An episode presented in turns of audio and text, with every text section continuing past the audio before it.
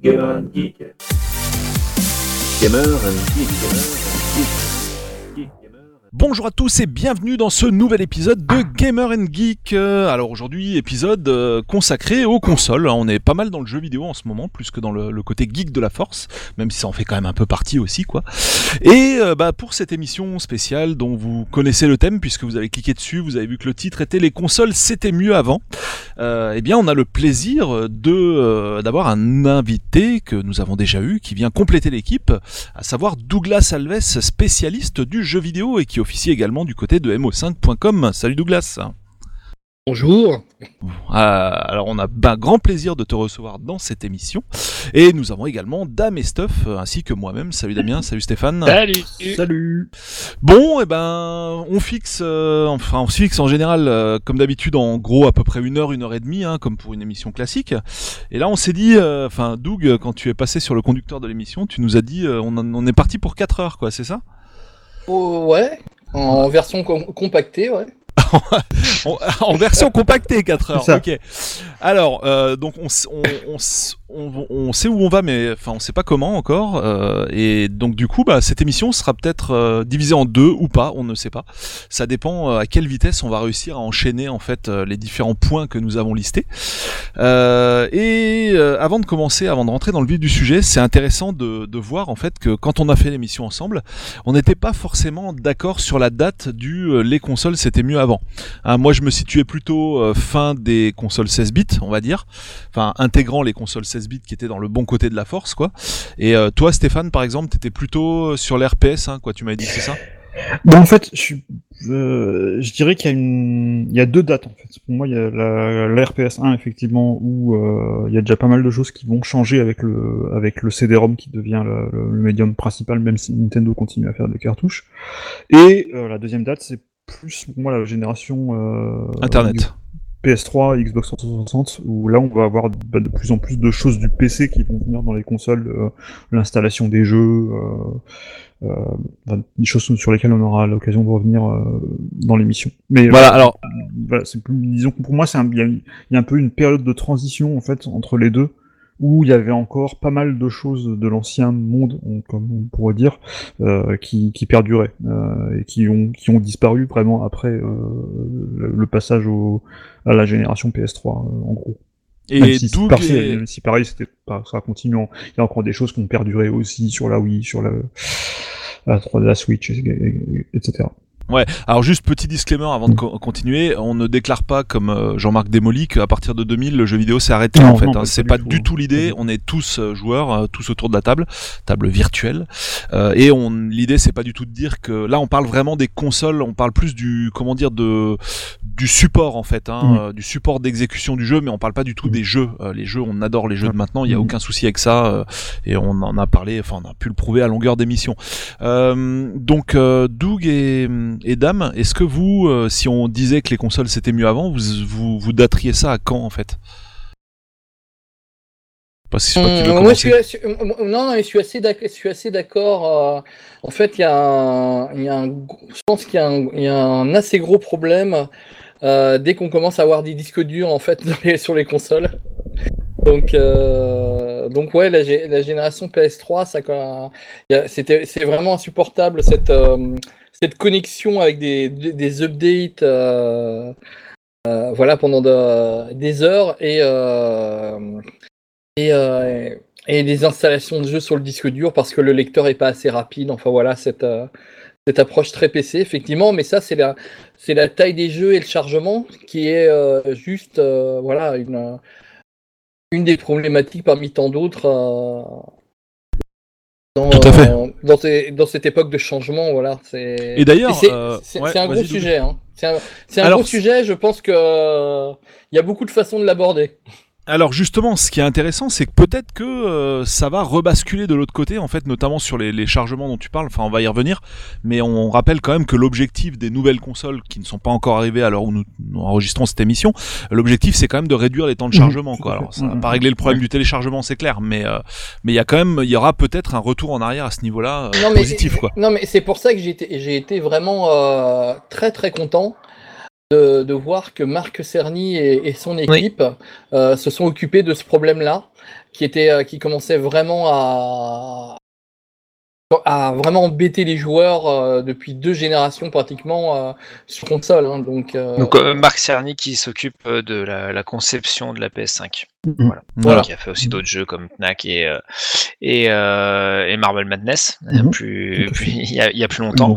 Euh, Ouais, alors moi pour répondre à la question, alors moi j'ai un peu de mal avec le c'était mieux avant en règle générale pour le jeu vidéo comme pour euh, tout le reste euh, parce que bah, c'est occulté pas mal de d'apports aussi euh, qui ont pu être ont pu être faits euh, au gré des années, des, un, enrichis- un enrichissement au niveau des expériences Ah oui, euh, a- par le, le ouais. fait d'avoir des mises à Mm. jour, par le fait d'avoir du partage online. Si on prend un Little Big Planet, un, un, mince, un Mario Maker, euh, quand on voit tout ce que peut apporter Non, une non, mais c'est communauté clair. pour enrichir un jeu Mais là, le parti voilà. pris est volontairement biaisé, hein, je Non, précise. mais il y y y a- C'est- il y a beaucoup de points qu'on va aborder euh, dans, dans l'émission qui ont un revers aussi et qui apportent aussi beaucoup de Et- choses. on- et qui sont ancrés dans une certaine époque. Ouais. Mm, mm. Alors, encore une fois, moi, il y, a- il y a des choses que je regrette et je suis parfaitement de l'avis de Douglas, euh, principalement en termes d'accès euh, à un jeu, c'est-à-dire quand on a le CD ou la cartouche et qu'on le met et qu'on veut y jouer tout de suite et qu'il faut attendre bah, que ça s'installe, euh, qu'il faut attendre de- éventuellement d'avoir les DLC euh, installés ou le, le patch Day One installé avant de pouvoir jouer, et des fois ça prend des plombes.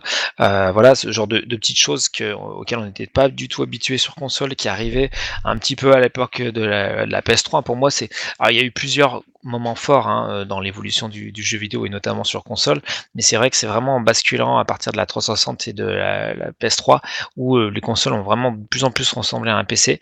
Et, euh, et le, le- pour moi, le truc qui était vraiment différenciant entre un PC, euh, on va dire à, par- à partir des, ouais, des, des, des premiers Pentium et tout, voire même, même à l'époque de la disquette, hein, où il fallait ca- carrément, carrément mettre les, les, les, les, les, les disquettes les unes après les autres pour pouvoir jouer à son Prince of Persia ou autre.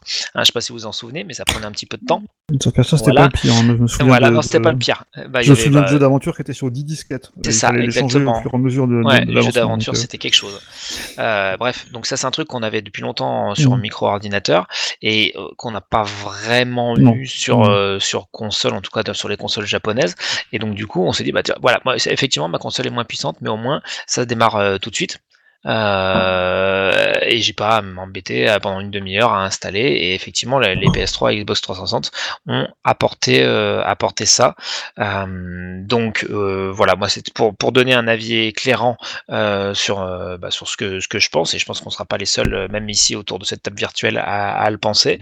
Après effectivement pour moi là ouais, cette période charnière c'est tout ce qui a pu se passer avant la PS3 qui au, au global était ancré dans une certaine euh, euh, cohérence et un certain passif du jeu vidéo euh, qui était vraiment euh, sur des sur des sur des jeux terminés.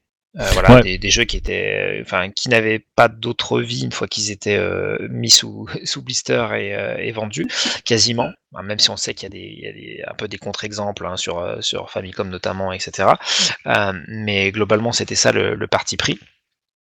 Donc euh, voilà, on va justement vous proposer de faire un, petit état des lieux sur les choses les plus indiscutables ou les plus factuelles euh, qui nous ont marqué dans ce changement-là, et donc du coup qu'on regrette par rapport donc aux, anciennes consoles, mais ça veut pas dire qu'on n'est pas ancré euh, euh, bah, dans les jeux actuels et qu'on n'apprécie pas les consoles et les jeux actuels. Voilà, mais c'est très bien en fait que tu fasses cette mise au point parce que euh, je reprécise un peu les contours de l'émission. C'est volontairement un parti pris en fait. Hein, les consoles c'était mieux avant. On va donc du coup prendre uniquement que ce qui était mieux avant et pas ce qui est mieux maintenant. Même si, bah, comme tu disais, Stuff, en fait, des fois des trucs bah, qui étaient mieux avant. Enfin, des fois le- l'inconvénient d'aujourd'hui entraîne aussi quand même des avantages, Mhm. mine de rien quoi, notamment avec Internet, avec euh, Mhm. bah je sais pas des mises à jour, des choses comme ça qui apportent quand même des trucs dans les jeux. Euh, mais là, voilà, c'est vraiment le choix de, de l'angle, en fait. Donc, Mm. pour le coup, la mauvaise foi est assumée, on va dire, dans l'émission. Euh, ensuite, pour euh, revenir, bah, d'ailleurs, on pourrait faire, on pourrait très bien, on, on fera la. Faire l'inverse. Ah, on fera, oui, oui, on, on fera le, Le match retour. on fera le match retour, c'est clair et net. hein, on fera les, les consoles, c'est mieux maintenant. Euh, mais c'est vrai que, honnêtement, d'une tendance générale, en toute honnêteté, là, pour le coup, sans mauvaise foi, enfin, enfin c'est vraiment mon avis personnel. J'ai quand même l'impression que du côté des consoles, ça s'est empiré aux an- au fil des années, alors que à l'inverse du côté des PC, euh, je le disais dans une autre émission, j'étais pas du tout PC à l'époque parce que je trouvais que c'était imbitable. Il te fallait deux après-midi pour installer une manette sur un PC, c'était absolument une horreur. Euh, lancer un jeu, fallait le faire avec des commandes DOS jusqu'à Tomb Raider quand même. Hein, je veux dire un truc que Ouh. sur Play, tu mettais ton disque, t'avais la console, les, ça démarrait. les co- les commandes d'eau, c'était rien. Le, le plus dur, c'était euh, c'était de gérer la mémoire. La mémoire étendue. Non, mais euh, c'était abominable. DOS et tout ça. non, puis euh, attends, excuse-moi, euh, excuse-moi, t'avais euh, genre t'avais ton driver son sous Windows, Oui. mais si t'avais un jeu DOS, fallait que t'installes le driver son sous DOS, mais c'était abominable. les- exactement. La période, de étaient, la période de transition a été terrible. hein. Non, c'était Euh, moi, moi, enfin, et je que veux tu- dire, euh, Et que tu changes des jumpers sur ta carte son aussi. Oui, voilà, enfin, tu vois, ou alors la carte, Bah, bref. le, le truc qui faisait bip bip, t'avais pas. Ouais, c'est pas le Mm. sujet de l'émission, mais juste Mm. pour dire que du côté du PC, le PC est devenu une console, c'est-à-dire ça s'est vraiment simplifié à mort. Consolisé. ouais. Voilà, consolisé à mort avec un standard au niveau des manettes depuis la 360 et tout, euh, des trucs qui se font tout en autonomie, au- automatique, t'as plus besoin de mettre le CD avec Steam et compagnie. Alors qu'au niveau des consoles, euh, j'ai l'impression qu'on qu'on me retire des trucs à chaque nouvelle génération, quoi. Ce qui sera peut-être pas le cas, comme on vient de le dire avec la prochaine. S'est ça s'est PCisé. Ça s'est PCisé, exactement, exactement. Et c'est vrai qu'à la sortie de la PS3, je me souviens de la phrase d'un pote, euh, gros fan de JV aussi, euh, qui me disait, bah ouais, en fait, les inconvénients du PC avec les inconvénients de la console, quoi. Quand il fallait installer tes jeux, même quand t'avais le disque, ce qui est quand même un comble, quoi. T'es obligé de remplir ton disque dur avec le jeu alors que t'as le disque. Euh, c'était quand même abusé, quoi. Donc voilà. Mais, mais parce que sur PC, c'était bien en fait, hein, concrètement. Sur PC, tu avais acheté ton disque et tu l'installais. C'est juste que, bah, en fait, euh, il y, a, il y a un moment où il y a une sorte de lissage et que les, euh, à la fois au niveau de la conception des jeux et, euh, et de la conception des consoles elles-mêmes, ça s'est vraiment rapproché des PC. Mais bon, après, encore une fois, Mhm. c'est un autre débat. Alors juste pour dire aussi, pour, pour finir, puisqu'on a fait un peu le tour sur le sujet, moi pourquoi je datais ça à l'époque 16 bits? Parce que bah, l'idée c'était de mettre tous les trucs qui étaient mieux avant, et pour moi clairement la- le temps de chargement des jeux apparu à partir de la PS1, et pire encore avec la 3DO, euh, et bah, la fragilité à la fois du support de jeu, c'est-à-dire le CD et de la console, hein, donc euh, on se souvient des Play 1 que t'étais obligé de mettre sur le côté, en dessous, en arrière, machin, pour qu'elle arrive à te lire les CD. Pour moi c'est à partir de ce moment que ça a commencé à merder, entre guillemets, hein, pardon- pardonnez-moi l'expression. Euh, donc c'est pour ça que j'englobais pas l'époque. Enfin, j'allais pas au-delà de la PS1 moi en fait dans mon analyse quoi. C'était vraiment là pour moi le- les 16 bits et après ça a commencé. Alors même si sur 64 il y avait pas de CD bien sûr, mais c'est là que ça a commencé à débarquer quoi en fait les, les soucis quoi. Euh, donc du coup on va attaquer la liste. Alors rapidement le déroulé de l'émission qui est extrêmement simple. On attaque sur les jeux, après les consoles et après on verra sur la partie service. Puis on passera à la conclusion. Donc voilà, euh, dans un premier temps, ce qui était mieux avec les jeux, avec les consoles, puis avec les services, comme je le disais. Donc on attaque sur les, les jeux et on a même presque déjà commencé euh, un peu le, le chapitre, puisqu'on avait noté pas d'installation pour les jeux. Euh, donc là, bah voilà, ça c'est clairement un truc, euh, comme vous l'avez tous dit, qui est apparu à partir de la PS3 euh, notamment, euh, Xbox 360 et compagnie. Bah t'as des installations de jeux. euh. Alors il y a des fois où l'installation de jeu est synonyme de bonnes choses aussi, hein, comme sur 360 où on te permet de l'installer euh, pour accélérer les temps de chargement, ce genre de choses. Euh, mais on te demande quand même d'insérer le CD puisque ça devient plus qu'un DRM en fait finalement Ouais. le CD un DRM Bah, physique sur, quoi. Sur, sur 360, euh, corrige-moi si je me trompe, on pouvait encore jouer depuis le CD quand même. Hein. Tu pouvais jouer depuis le CD, mais Ouais, tu sans- avais la possibilité ouais, d'installer pour accélérer le chargement. C'était Ouais. optionnel. Voilà, c'était optionnel, tout à fait. Contrairement à la PS3. Contrairement, à, absolument, contrairement à la PS3, tout à fait.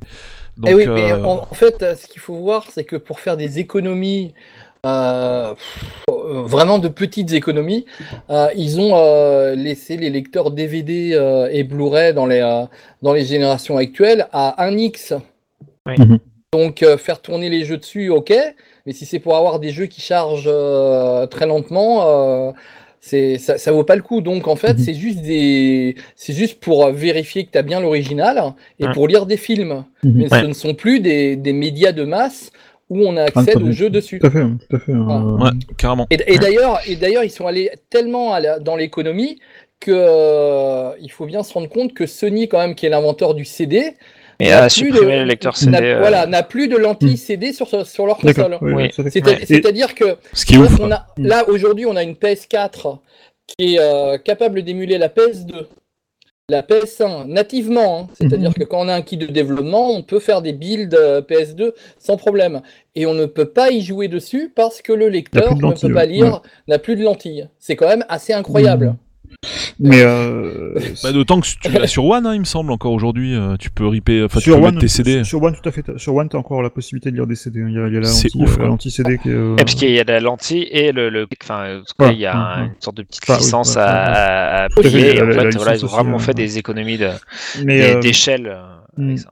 Mais Je sais même plus si j'en avais parlé dans mon comparo sur. euh, c'était entre les avantages et les. Enfin, c'était un- en gros un PS4 versus Xbox One. Euh, une vidéo quoi sur Retropolo. Je sais même plus si j'avais parlé de ça, du, du coup de la lentille CD qui était qui avait sauté. Bah, ce, qui, ce qui- ce qui me tue carrément, c'est sur, sur certains jeux, notamment dans Red Dead Redemption 2 et euh, Last of Us Part 2 que j'ai acheté tous les deux en version physique. Il y a carrément un play disc qui ne sert à rien finalement. Du coup, c'est juste un, un disque que t'insères. Euh, Ouais, T'as le disque disque t'as le disque le disque quoi. Enfin, le d'installation. DRM physique, pardon. Ouais. T'as le disque d'installation sur lequel tu vas installer une grande partie du jeu, mais pas que, parce que, euh, comme on verra plus tard, il y a aussi les patchs Day One euh, qui euh, sont à télécharger après. Tout à fait. Et tu as le play disc qui ne sert juste qu'à insérer le, le, le- le disque pour, pour vérifier que tu l'as que tu l'as acheté. Quoi. Ouais, je réorganise un peu les rubriques. C'est vrai que ce dont tu viens de parler, on va... là pour l'instant les idées sont pas trop en ordre dans notre liste, mais c'est, bah, on peut le mettre dans la foulée de ça, quoi. En fait, typiquement les patchs, quoi. Pas de, pas- Bah, avant tu n'avais pas de patch. complet. Un jeu est rarement complet. Alors après, ça, ça c'est pareil, ça, on rentre dans le, le sujet des trucs à, à, à double facette, c'est-à-dire que euh, t'as pas, euh, il y a des jeux, quand, quand tu te rappelles du lancement par exemple d'Assassin's Creed euh, Unity, euh, t'es bien content qu'il y ait un patch Day One pour euh, au moins corriger déjà. Et plusieurs les- patchs même. Voilà. Parce que s'il était sorti tel quel, je pense que si tu Ouais. relances le jeu Ouais, ou Batman, sur le- quoi. sur le CD d'origine, voilà, Batman euh, Arkham Knight sur, Arkham sur. PC. Ouais. Euh, c'est quand même bien qu'il y ait des patchs pour corriger euh, Je crois que mais, sur Steam, il t'aurait écrasé quasiment tout le jeu. en mais après, fait, ça, euh. c'est, ça, c'est un truc de culture aussi des jeux qui sont de plus en plus longs à développer.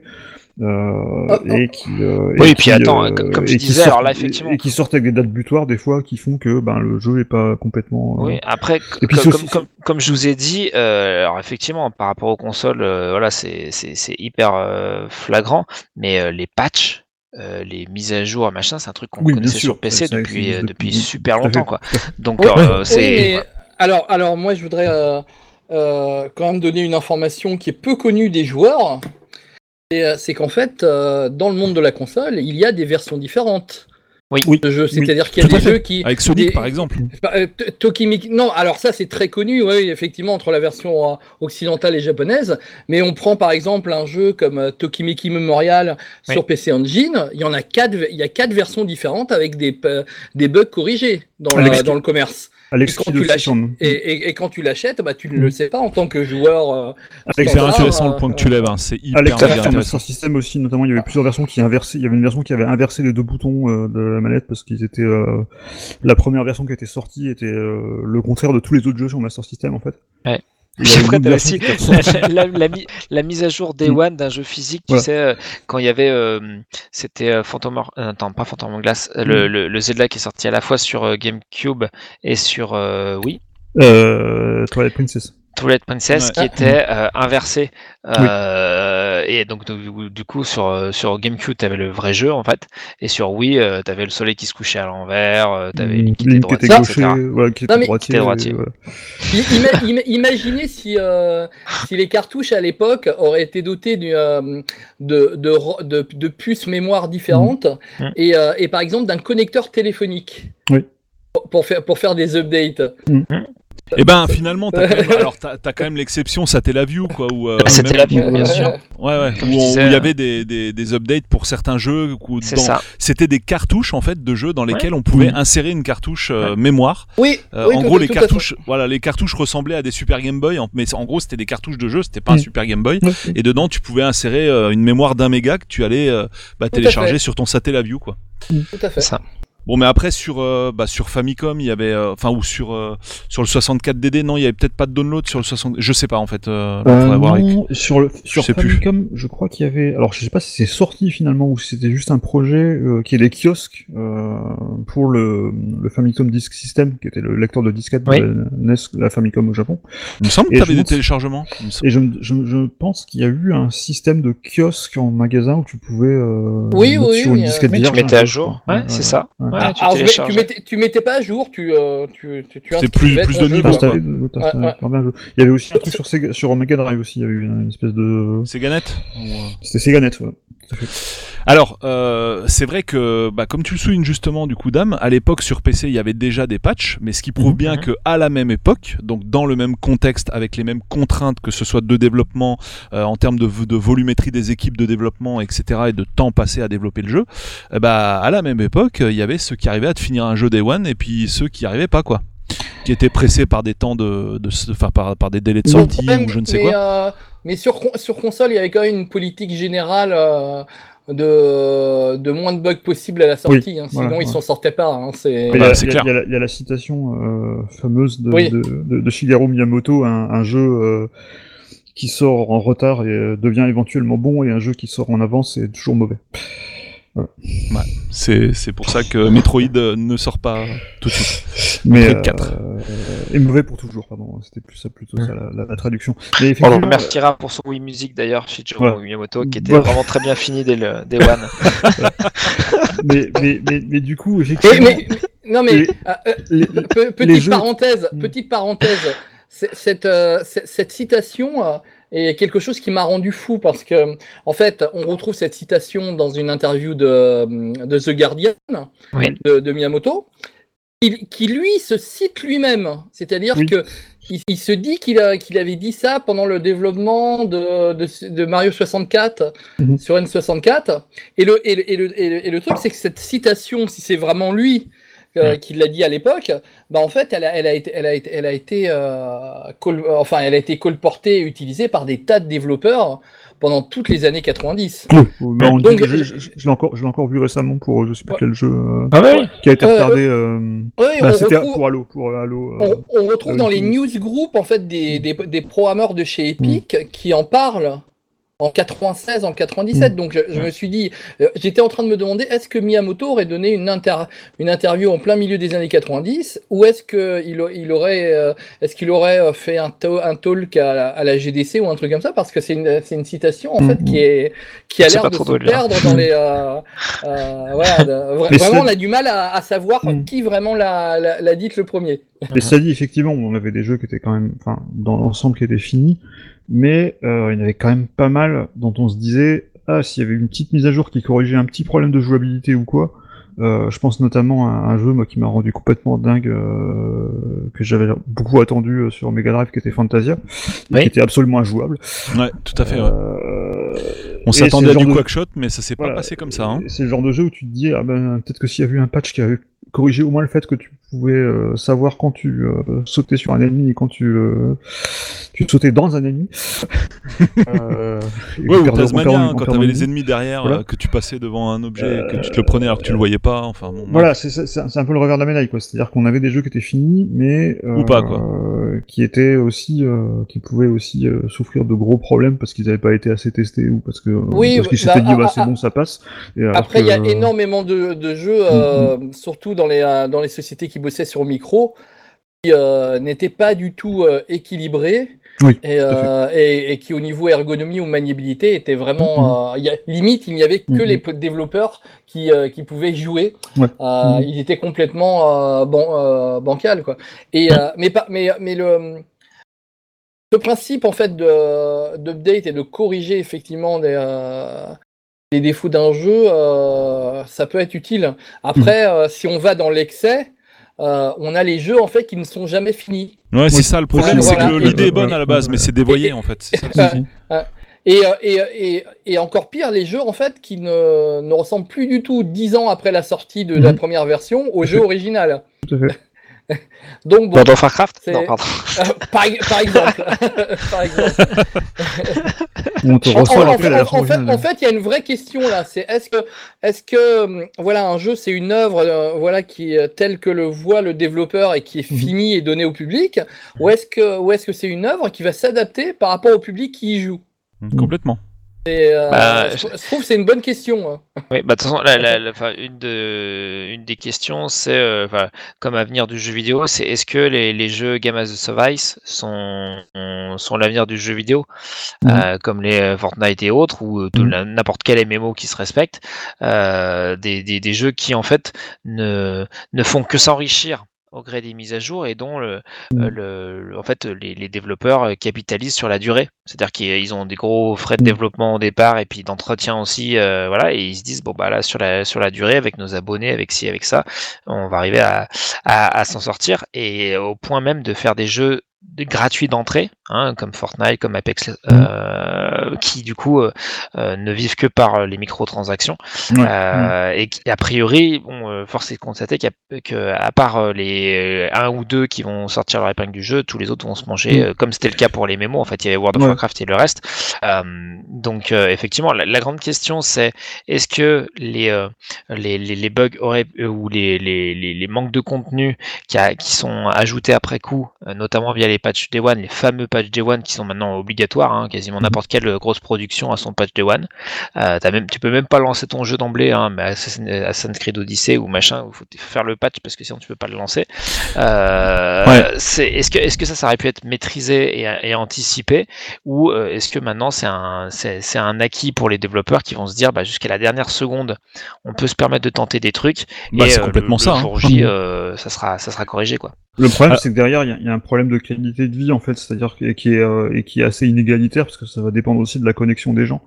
Et, euh, et qui va faire que, que pour certains utilisateurs, bah, qui vont acheter un jeu, ils vont y jouer le lendemain, quoi, euh, en gros.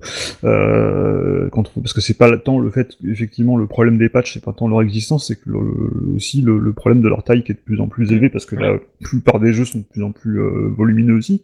Ouais. Et, euh, et télécharger un patch de 150 gigas euh, euh, en fibre, c'est pas la même chose qu'en ADSL. Euh, je, parle- et, euh, je pense notamment à, à- ben, pour prendre un exemple très récent, euh, tout récent d'ailleurs, puisqu'il est sorti euh, tout récemment et peut-être Tout lourd récent. aujourd'hui.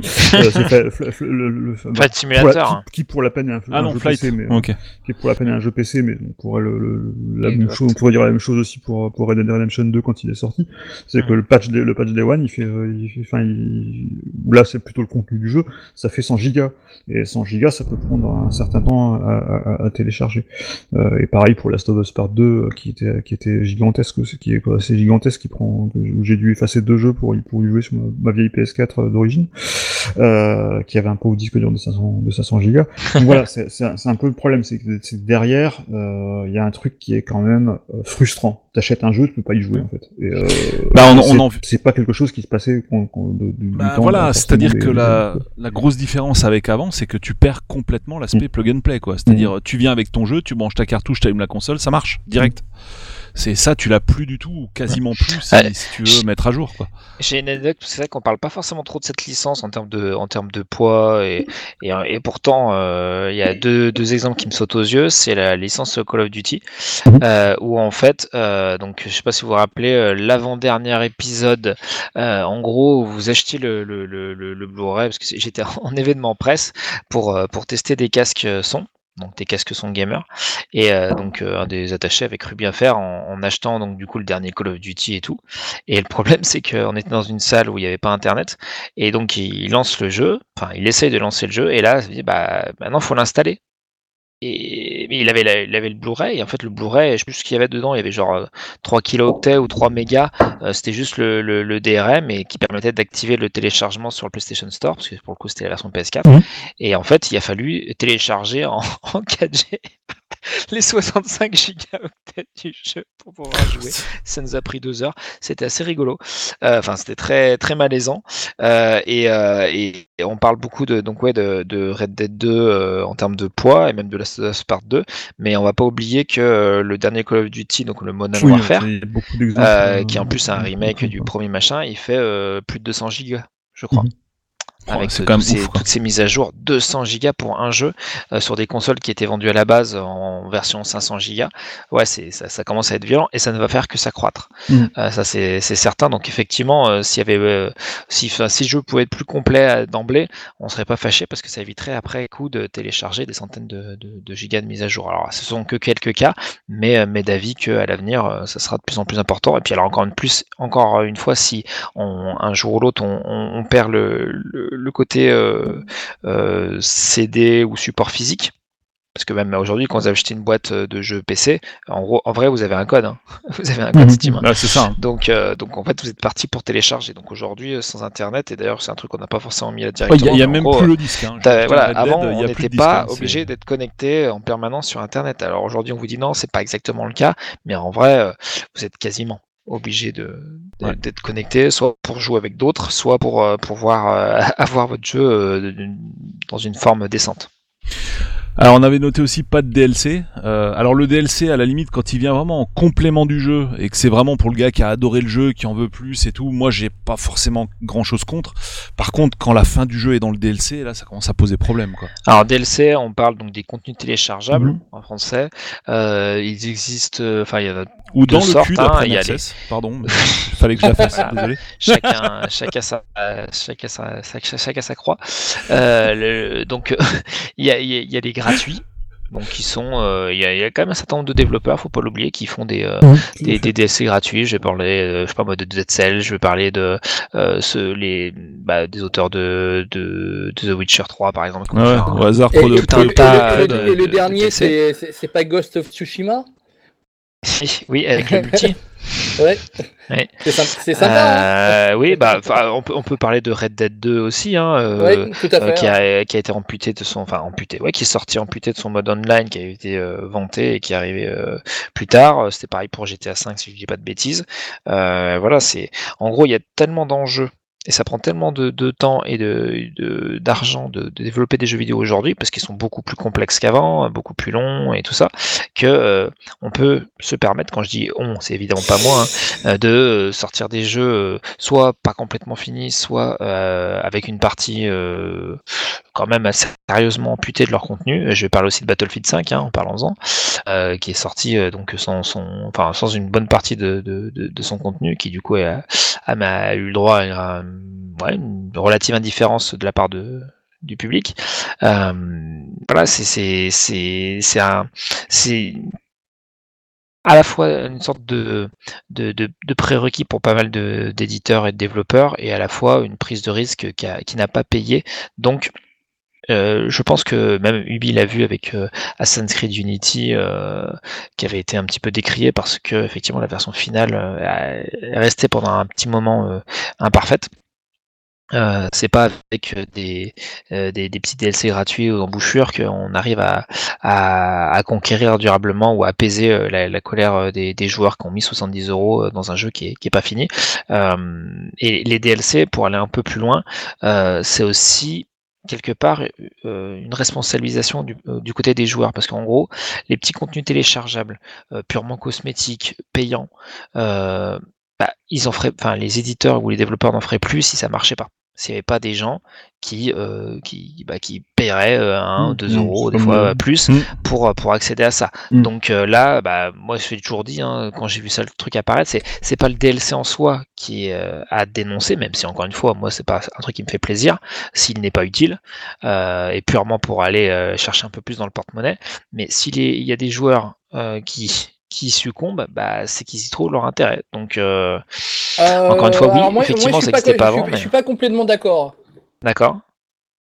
Parce que si, le- si le jeu, si le, si le jeu est, euh, est un jeu manipulateur comme on en trouve beaucoup euh, dans les free-to-play et qui euh, manipule cognitivement le joueur pour qu'il débourse toujours plus, je trouve que là, euh, euh, point de vue éthique, le joueur est un peu manipulé et donc il n'est pas forcément euh, conscient. Je, je parlais moment de où- choses purement Ouais. esthétiques, hein, donc des choses et qui n'ont pas d'impact sur le gameplay. Voilà, on n'est pas Bah- sur les free-to-play, effectivement, on te dit, bah tiens, pour aller à ce truc-là, ou pour euh, finir ce niveau impossible, eh ben, débourse ça. Voilà, moi je parle vraiment de trucs purement gratuits, c'est, voilà, tu veux un skin pour ton arme, euh, ben non, elle sera rose, ouais, super, et ben, euh, débourse 1,50€. Fortnite quoi. Il y a des gens qui Oui, veulent oui, ça. Et Oui, enfin, mais- pour moi qui suis encore un peu un joueur à l'ancienne, ça paraît fou, Ah. mais Ouais, alors, alors pour les, pour- je, euh, dans League, euh, League of Legends, franchement, je l'ai connu très tard par rapport au, euh, aux, aux, A- aux A2. Euh, au début, j'ai trouvé que c'était assez sympa d'a- d'avoir un jeu gratuit et puis de récompenser les, les auteurs euh, en achetant euh, des skins. Maintenant, c'est Mhm. devenu le, le gros business, par contre. Bah alors, sur League of Legends, Ouais. c'est différent euh, parce que c'est bah oui, tu as des skins, donc là pour le coup qui sont purement cosmétiques et qui, voilà, bah, limite ça mange, enfin, c'est vraiment euh, toi qui décides ou non de le faire. Mais par contre, tu as aussi euh, donc des Oui, tout à champions, donc les persos jouables, euh, qui s'acquièrent avec la monnaie du jeu. Mais du coup, il faut jouer euh, un certain nombre de fois pour ouais. pouvoir les acquérir. Ou alors, bah, du coup, là, tu mets de l'argent pour gagner plus vite. Ça, ça par contre, c'est pour, à mon sens, plus dénon... enfin, plus Oui, dénonçable. Euh, parce que c'est vraiment une composante du gameplay euh, qui est euh, assujettie à, à- au fait que tu débourses de l'argent. Mais vu que le jeu est gratuit, on va Ah, dire que c'est un ouais. tout petit peu plus compréhensible parce qu'il faut bien que ces gens en mangent. À l'inverse, quand tu as un jeu à 70 euros et il y en a plein, et qui ont à côté des loot box ou des DLC payants mais qui sont mais, euh, vraiment euh, à Genre la fin du hein, jeu. c'est voilà ou genre la fin du jeu ou même des, des, des choses euh, pas forcément euh, incroyables mais qui sont vendues à des prix complètement ex- exorbitants. Ça va venir de, de la, la carte du jeu précédent à 15 euros des, des, des, des, musiques que tu aurais pu avoir d'emblée dans le truc et tout et qui vont être vendues au même prix voilà. Au final des fois tu vas avoir des, des, des versions, soit les versions de luxe qui, font un lancement, soit euh, quand tu mets tout bout à bout, tu as, payé deux ou trois fois le jeu. Euh, voilà, là je, trouve, je, moi, trouve- je trouve, je trouve ce sujet très intéressant parce que il y a une dizaine d'années, euh, alors est-ce que je, faisais encore un peu de presse Je me souviens même plus. Il y a une dizaine d'années, non, non, j'avais pratiquement arrêté. Euh, j'avais parlé avec un studio de développement qui, euh, qui me disait, euh, non mais euh, maintenant les, euh, les jeux ils sont tellement chers que pour en fait euh, bien gagner, gagner sa vie, il faudrait des jeux à peu près à, à 105, 110 euros. Et, et sauf que on peut pas vendre en retail euh, ou un jeu à ce prix-là. Et donc, j'espère pas. Et c'est pour, Bah, ça pour moi, qu'ils ont si, mis au- hein. c'est pour ça qu'ils ont mis en- au point, en fait, cette, euh, euh, toute cette politique, en fait, euh, avec le season pass, avec les DLC payants. Non, mais tout est Pour- optimisé à mort, voilà, hein, on va pas voilà, se mentir. Pour hein, pouvoir, pour pouvoir, euh, parce que les, les, les jeux ont gonflé au niveau budget d'une manière euh, colossale. Hein. Et, Euh, moi, je vois des éditions de luxe hein, de, Ah, ouais. de, de jeux assez récents qui sont à 99 balles. hein. Oui, Euh, donc carrément. on en est, on en est pas loin. hein. On ouais, en est on pas est loin. loin. Et, et qui plus est, a priori, que la nouvelle génération devrait encore gagner euh, quelques, ou perdre plutôt quelques, quelques sous euh, supplémentaires parce que les jeux devraient ouais. être à au moins 5 euros plus chers. Euh, mais en tous les cas, euh, moi je me rappelle effectivement, pour avoir connu euh, de très très près la, la presse à, à l'époque de l'émergence des, des premiers DLC, tout le monde disait mais c'est quoi, c'est honteux. Et même les gens, hein, les, les- dans les, les commentaires disaient ah, c'est nul, ça servira à rien, euh, ça marchera pas et tout ça. euh, Et au final, si on les a encore maintenant, c'est que comme tu disais, ça fait du cash quoi. Exactement. Mm. Alors moi, ce que je veux dire, c'est que les DLC, ça existait déjà dans les années 90, hein. Euh, parce que bah, d'abord j'avais acheté Street Fighter sur Super NES, et puis après j'ai racheté Fighter mon Turbo. jeu en fait euh, Street Fighter 2 Turbo avec quelques personnages en plus, des changements de couleurs, un petit accéléré au niveau du défilement et tout.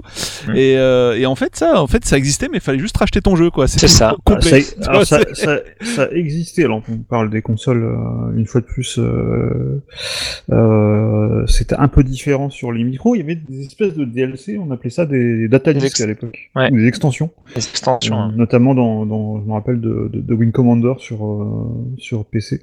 Et oui, les Euh, extensions. oui. Ah, où puis, il y avait ouais, un- tout- une extension qui rajoutait un scénario. euh, tous les jeux Blizzard, euh, les, les- même beaucoup beaucoup de jeux de stratégie euh, qui avaient le droit. à, voilà, Mais à ça, leur- pour moi, c'est des. DLC qui, qui, comme on dit, c'est Non, mais c'est vrai, c'est vrai. Les extensions, c'est complètement ça quoi. C'est un DLC quoi. C'est- un peu, ça, c'est des, un peu des DLC vertueux quelque part, parce que ça, ça rajoute, comme on disait, ça rajoute du contenu. Euh, que- Significatif quoi. Voilà. Et, euh, par exemple, euh, les, les Des DLC, races, des euh, campagnes, voilà, des... ouais, euh, ouais, c'était quand quand même. tu vois par exemple les, les- DLC de, de, de Zelda Breath of the Wild, etc. Enfin, pour moi, ça ajoute vraiment quelque chose au jeu. Ça, euh, ça permet Mais de ce, se que- ce que je trouve dedans. vachement Ça, c'est révélateur. pas mal. Mais euh, Ce que mais- je trouve hyper révélateur, en fait, c'est très simple. On va prendre deux exemples. On va prendre Rockstar, Mhm. qui est, à ma connaissance, un des développeurs qui a fait les, les meilleures extensions de jeux avec Blizzard. Oui. Euh, C'est-à-dire, que tu prends n'importe quelle extension de GTA 4, par exemple, euh, elles sont mortelles. Euh, vendu 15 euros, mais c'était euh, c'était quasiment un jeu à part entière. Mhm. Euh, voilà. Et on, on se rend compte que même Rockstar euh, a Ouais, abandonné les extensions. sont passés, euh, Avec GTA 5, ils sont venus euh, à du bah, micro- Bah, voilà, microtransactions et ils font beaucoup plus Mhm. d'argent. Mm, mm. Euh, voilà, donc du coup Red Dead ils ont même pas tenté l'extension. Alors bon, le jeu est encore un peu jeune, on va dire, donc ils peuvent toujours le faire, mais ça m'étonnerait qu'ils le fassent. Alors que dans Red Dead 1, euh, donc je parle évidemment de Red Dead 2, dans Red Dead 1, il y avait eu euh, du coup euh, de l'extension aussi. Mm. Euh, et l'autre élé- élément, parce que c'est ce que tu viens de citer, c'est Nintendo euh, qui est euh, le jeu à l'ancienne, euh, le jeu tout en main dès la sortie, etc.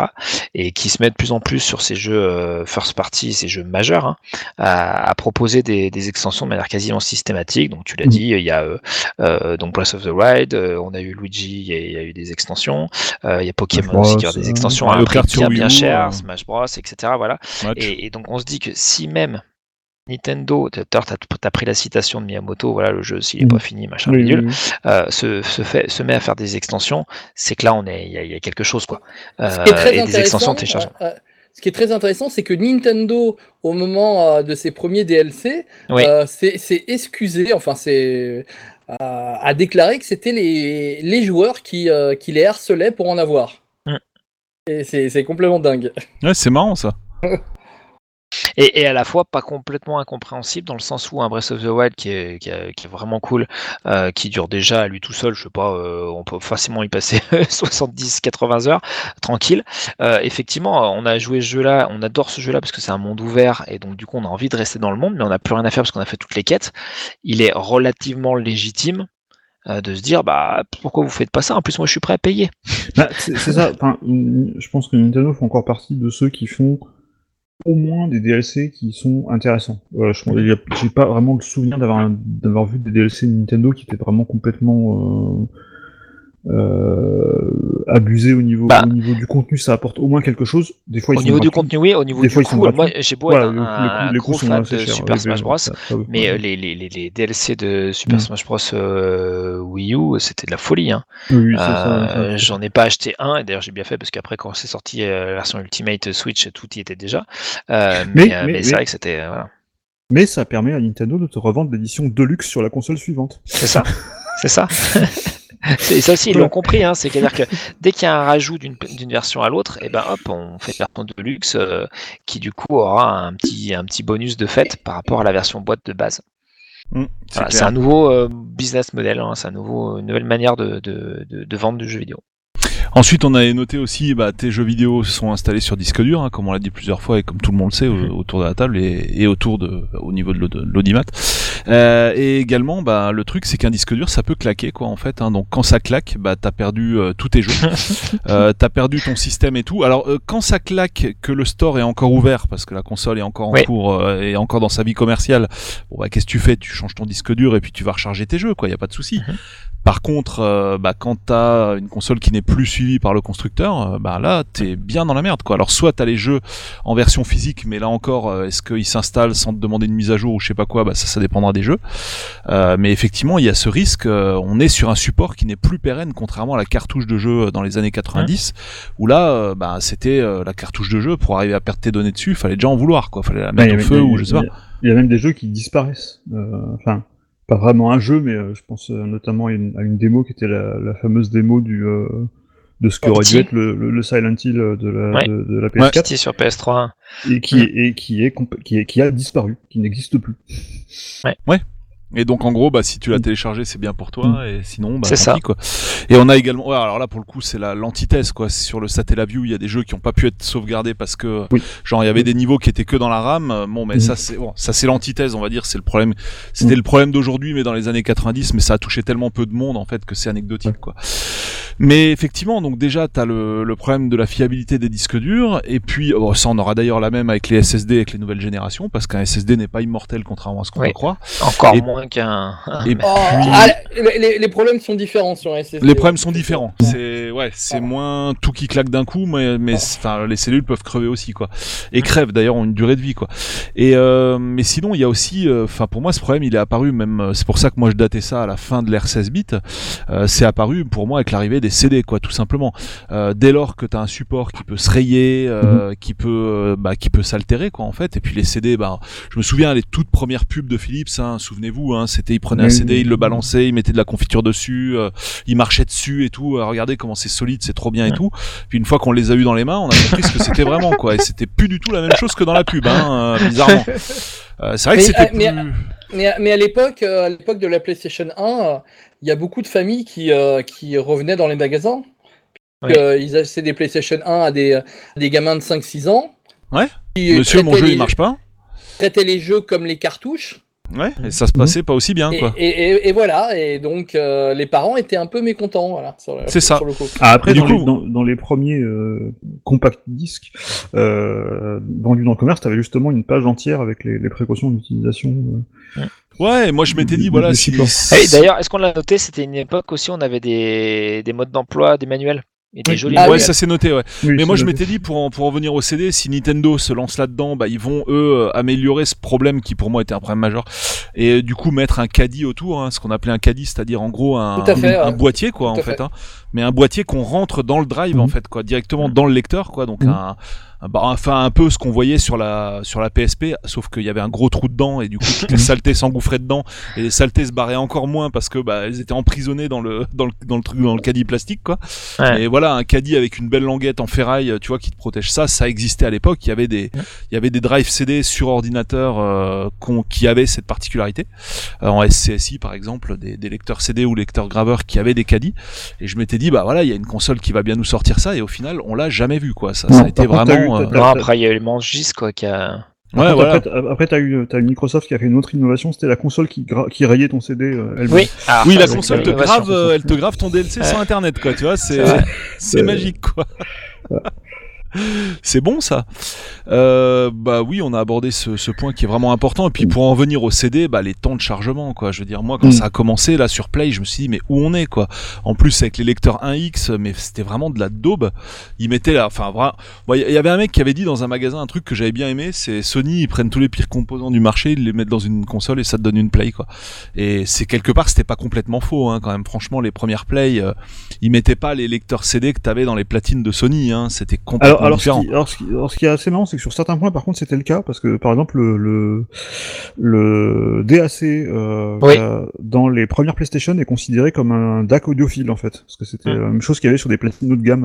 euh, et du coup, Ah, c'est marrant ça. Elle était Ouais. considérée comme une un des meilleurs lecteurs CD euh, au niveau qualité sonore. Ouais. euh, De, de... Mais par contre, effectivement, le bloc optique euh, en plastoc euh, qui se qui s'usait au bout de au bout de je crois je sais plus moi je crois que je, je crois que les, la première fois j'ai eu un problème de lecture sur la PS1 donc j'avais acheté une des premières euh, je pense que c'était même pas au bout d'un an je crois je crois, que- je crois que déjà en, je crois, je crois que déjà en 96 j'avais déjà des, des disques qui sautaient un petit peu euh, Mais- Bref, d'une manière générale, le bloc optique, euh, Mm. quelle que soit la console et à partir de la Play, euh, ou alors, enfin, en 3DO, on va même pas en parler, quoi. Mais ça, euh, globalement, pour moi, euh, ça a intégré le, bah, vraiment la fragilité des consoles, quoi. Ouais. C'est c'est là que ça a bah, commencé. un, à l'inverse, euh, à l'inverse, t'avais un- des, des pures pistes son euh, musicales. On n'avait jamais vu une, une telle qualité musicale. Euh, on- on n'avait pas eu des cinématiques euh, aussi aussi belles que, enfin voilà, la PlayStation. Moi, je me rappelle même que je pleurais quand je voyais les cinématiques 64 qui étaient en in-game en fait, Mm. qui étaient mochissimes, Mais- même si ouais, c'était ça, raccord ça, avec c'est le, ça, parce que tu n'avais pas de PC Engine. Exactement. J'étais pas malade, j'avais pas la PC Engine. mais, euh, mais, mais, mais effectivement, pour moi, voilà, l'arrivée du, la- l'arrivée du CD euh, a coïncidé avec un d'autres types de jeux plus immersifs. Mhm. Euh, et, euh, et puis voilà, rien que le, le, trip de pouvoir mettre ton CD, surtout que bah, j'ai pas forcément de chaîne et tout dans ma chambre, etc. Euh, et des, des jeux expérience comme Vibribon, je sais pas si ça vous parle, où on donc un petit jeu musical où on, on jouait un, un petit lapin en fil de fait. fer. Il est génial Voilà. ce jeu. Il est excellentissime. Ouais, il et, est génial. Et, et on pouvait mettre euh, n'importe quel CD de musique et le lapin marchait dessus en fait. Euh, Ça, ça, ça créait une piste en fonction des musiques. qu'on- Voilà, bah, ça, ce genre d'expérience-là, c'était impossible. Ça crée des, même en 3D, t'avais des CD qu'on trouvait dans les magazines, on, on en parlait Ouais. euh, dans l'émission bah, sur euh, ce, ce sujet. Mhm. Euh, et donc Ah. du coup, ça te générait carrément un, bah, ça te générait un clip en fait avec des Mhm. formes en 3D qui Ouais. s'animaient en fonction de la musique. C'était démentiel quoi. Voilà, c'était euh, un- un 2097, analyseur de tu son. mettais le, voilà. Tu mettais le fait. CD de Wipeout 2097 dans ta dans ta chaîne et Ouais, tu ou de écoutais Tomb la musique était mortelle. Mhm. Euh, voilà, c'est enfin voilà, ça, ça, ça a ouvert le, jeu vers du plus multimédia. Par- Alors par je dis pas que tout est bon, C'est mais, sûr. mais c'était Par, beaucoup par plus fragile. par contre- par contre, je mettrais quand même un, bé- un bémol parce Ouais. que, euh, en fait, les, euh, si au départ de la PlayStation, on a des exemples comme Ridge Racer avec du, euh, du CD audio, euh, sur, les- sur les CD, il y a, il y a quand même euh, beaucoup de musiques qui ont été par la suite transformées en, Oui. en, en, en pistes streaming. Oui. Et, euh, et, au, et au Japon, par exemple, euh, moi j'ai appris que Sony, que le Japon est un autre marché, hein, il est toujours à, à part par rapport à l'Occident. J'ai appris que Sony avait demandé à, à, à pas mal de studios de ne plus mettre les musiques en, CD acheter- audio sur les BO CD derrière. pour pouvoir vendre la BO derrière. Mhm. Exact. Euh, Oui, voilà. c'était pas le cas de tous les jeux. Hein, ce- cette Voilà. Alors- du- alors- alors- alors, moi, ça m'a vraiment choqué parce que sur PC Engine, j'avais tous mes, toutes mes musiques en qualité Mm. audio et Mhm. au bout d'un moment, sur les, sur les jeux PlayStation japonais, bon, bah, on avait que du, euh, que de la compré compressée en streaming. Compressée, ouais. euh, voilà. Ouais, Donc, qui intégrait la première piste en fait. Il y avait plus qu'une piste avec tout dedans quoi. C'est ça. Et par contre, à l'inverse, il y avait des jeux comme Ridge Racer qui se chargeaient euh, intégralement en, Tout à en fait. mémoire vive. euh, Oui, ça, c'était marrant. euh, Ouais. Et du coup, on pouvait carrément retirer le CD et mettre son Oui, on, CD on mettait, Et, on mettait Francis Cabrel. Tu jouais, Voilà. tu, tu faisais je ta- crois que j'avais Motoracer aussi, tu, je faisais ça. tu faisais des tours de bagnole Ouais. sur Francis Gabriel, c'était énorme, ça faisait vraiment une The Road Again, tu vois, c'était c'était vraiment trop fun. quoi. Ouais. Non, c'est clair que c'était c'était le sens de l'histoire, le CD, on est d'accord avec ça, c'est évident. Mais D'ailleurs, chez une ça, play, ça, ça a introduit cette. euh, ça introduit des problèmes quand même. Hein, Bah oui, puis moi, euh, fiabilité, euh. Euh, le fait est que Nintendo, par exemple, avec la Switch, a, a décidé de, de revenir à de la cartouche euh, et qu'on n'en est pas plus mal. euh, Enfin, en- alors d'un côté, on n'est pas mécontent parce que bah, c'est quand même un support qui est robuste, qui est petit et qui est facile à transporter et tout ça. Notamment si vous avez Mhm. des enfants et tout, c'est quand même plus simple de gérer des cartouches que des lecteurs, enfin que des CD, pardon.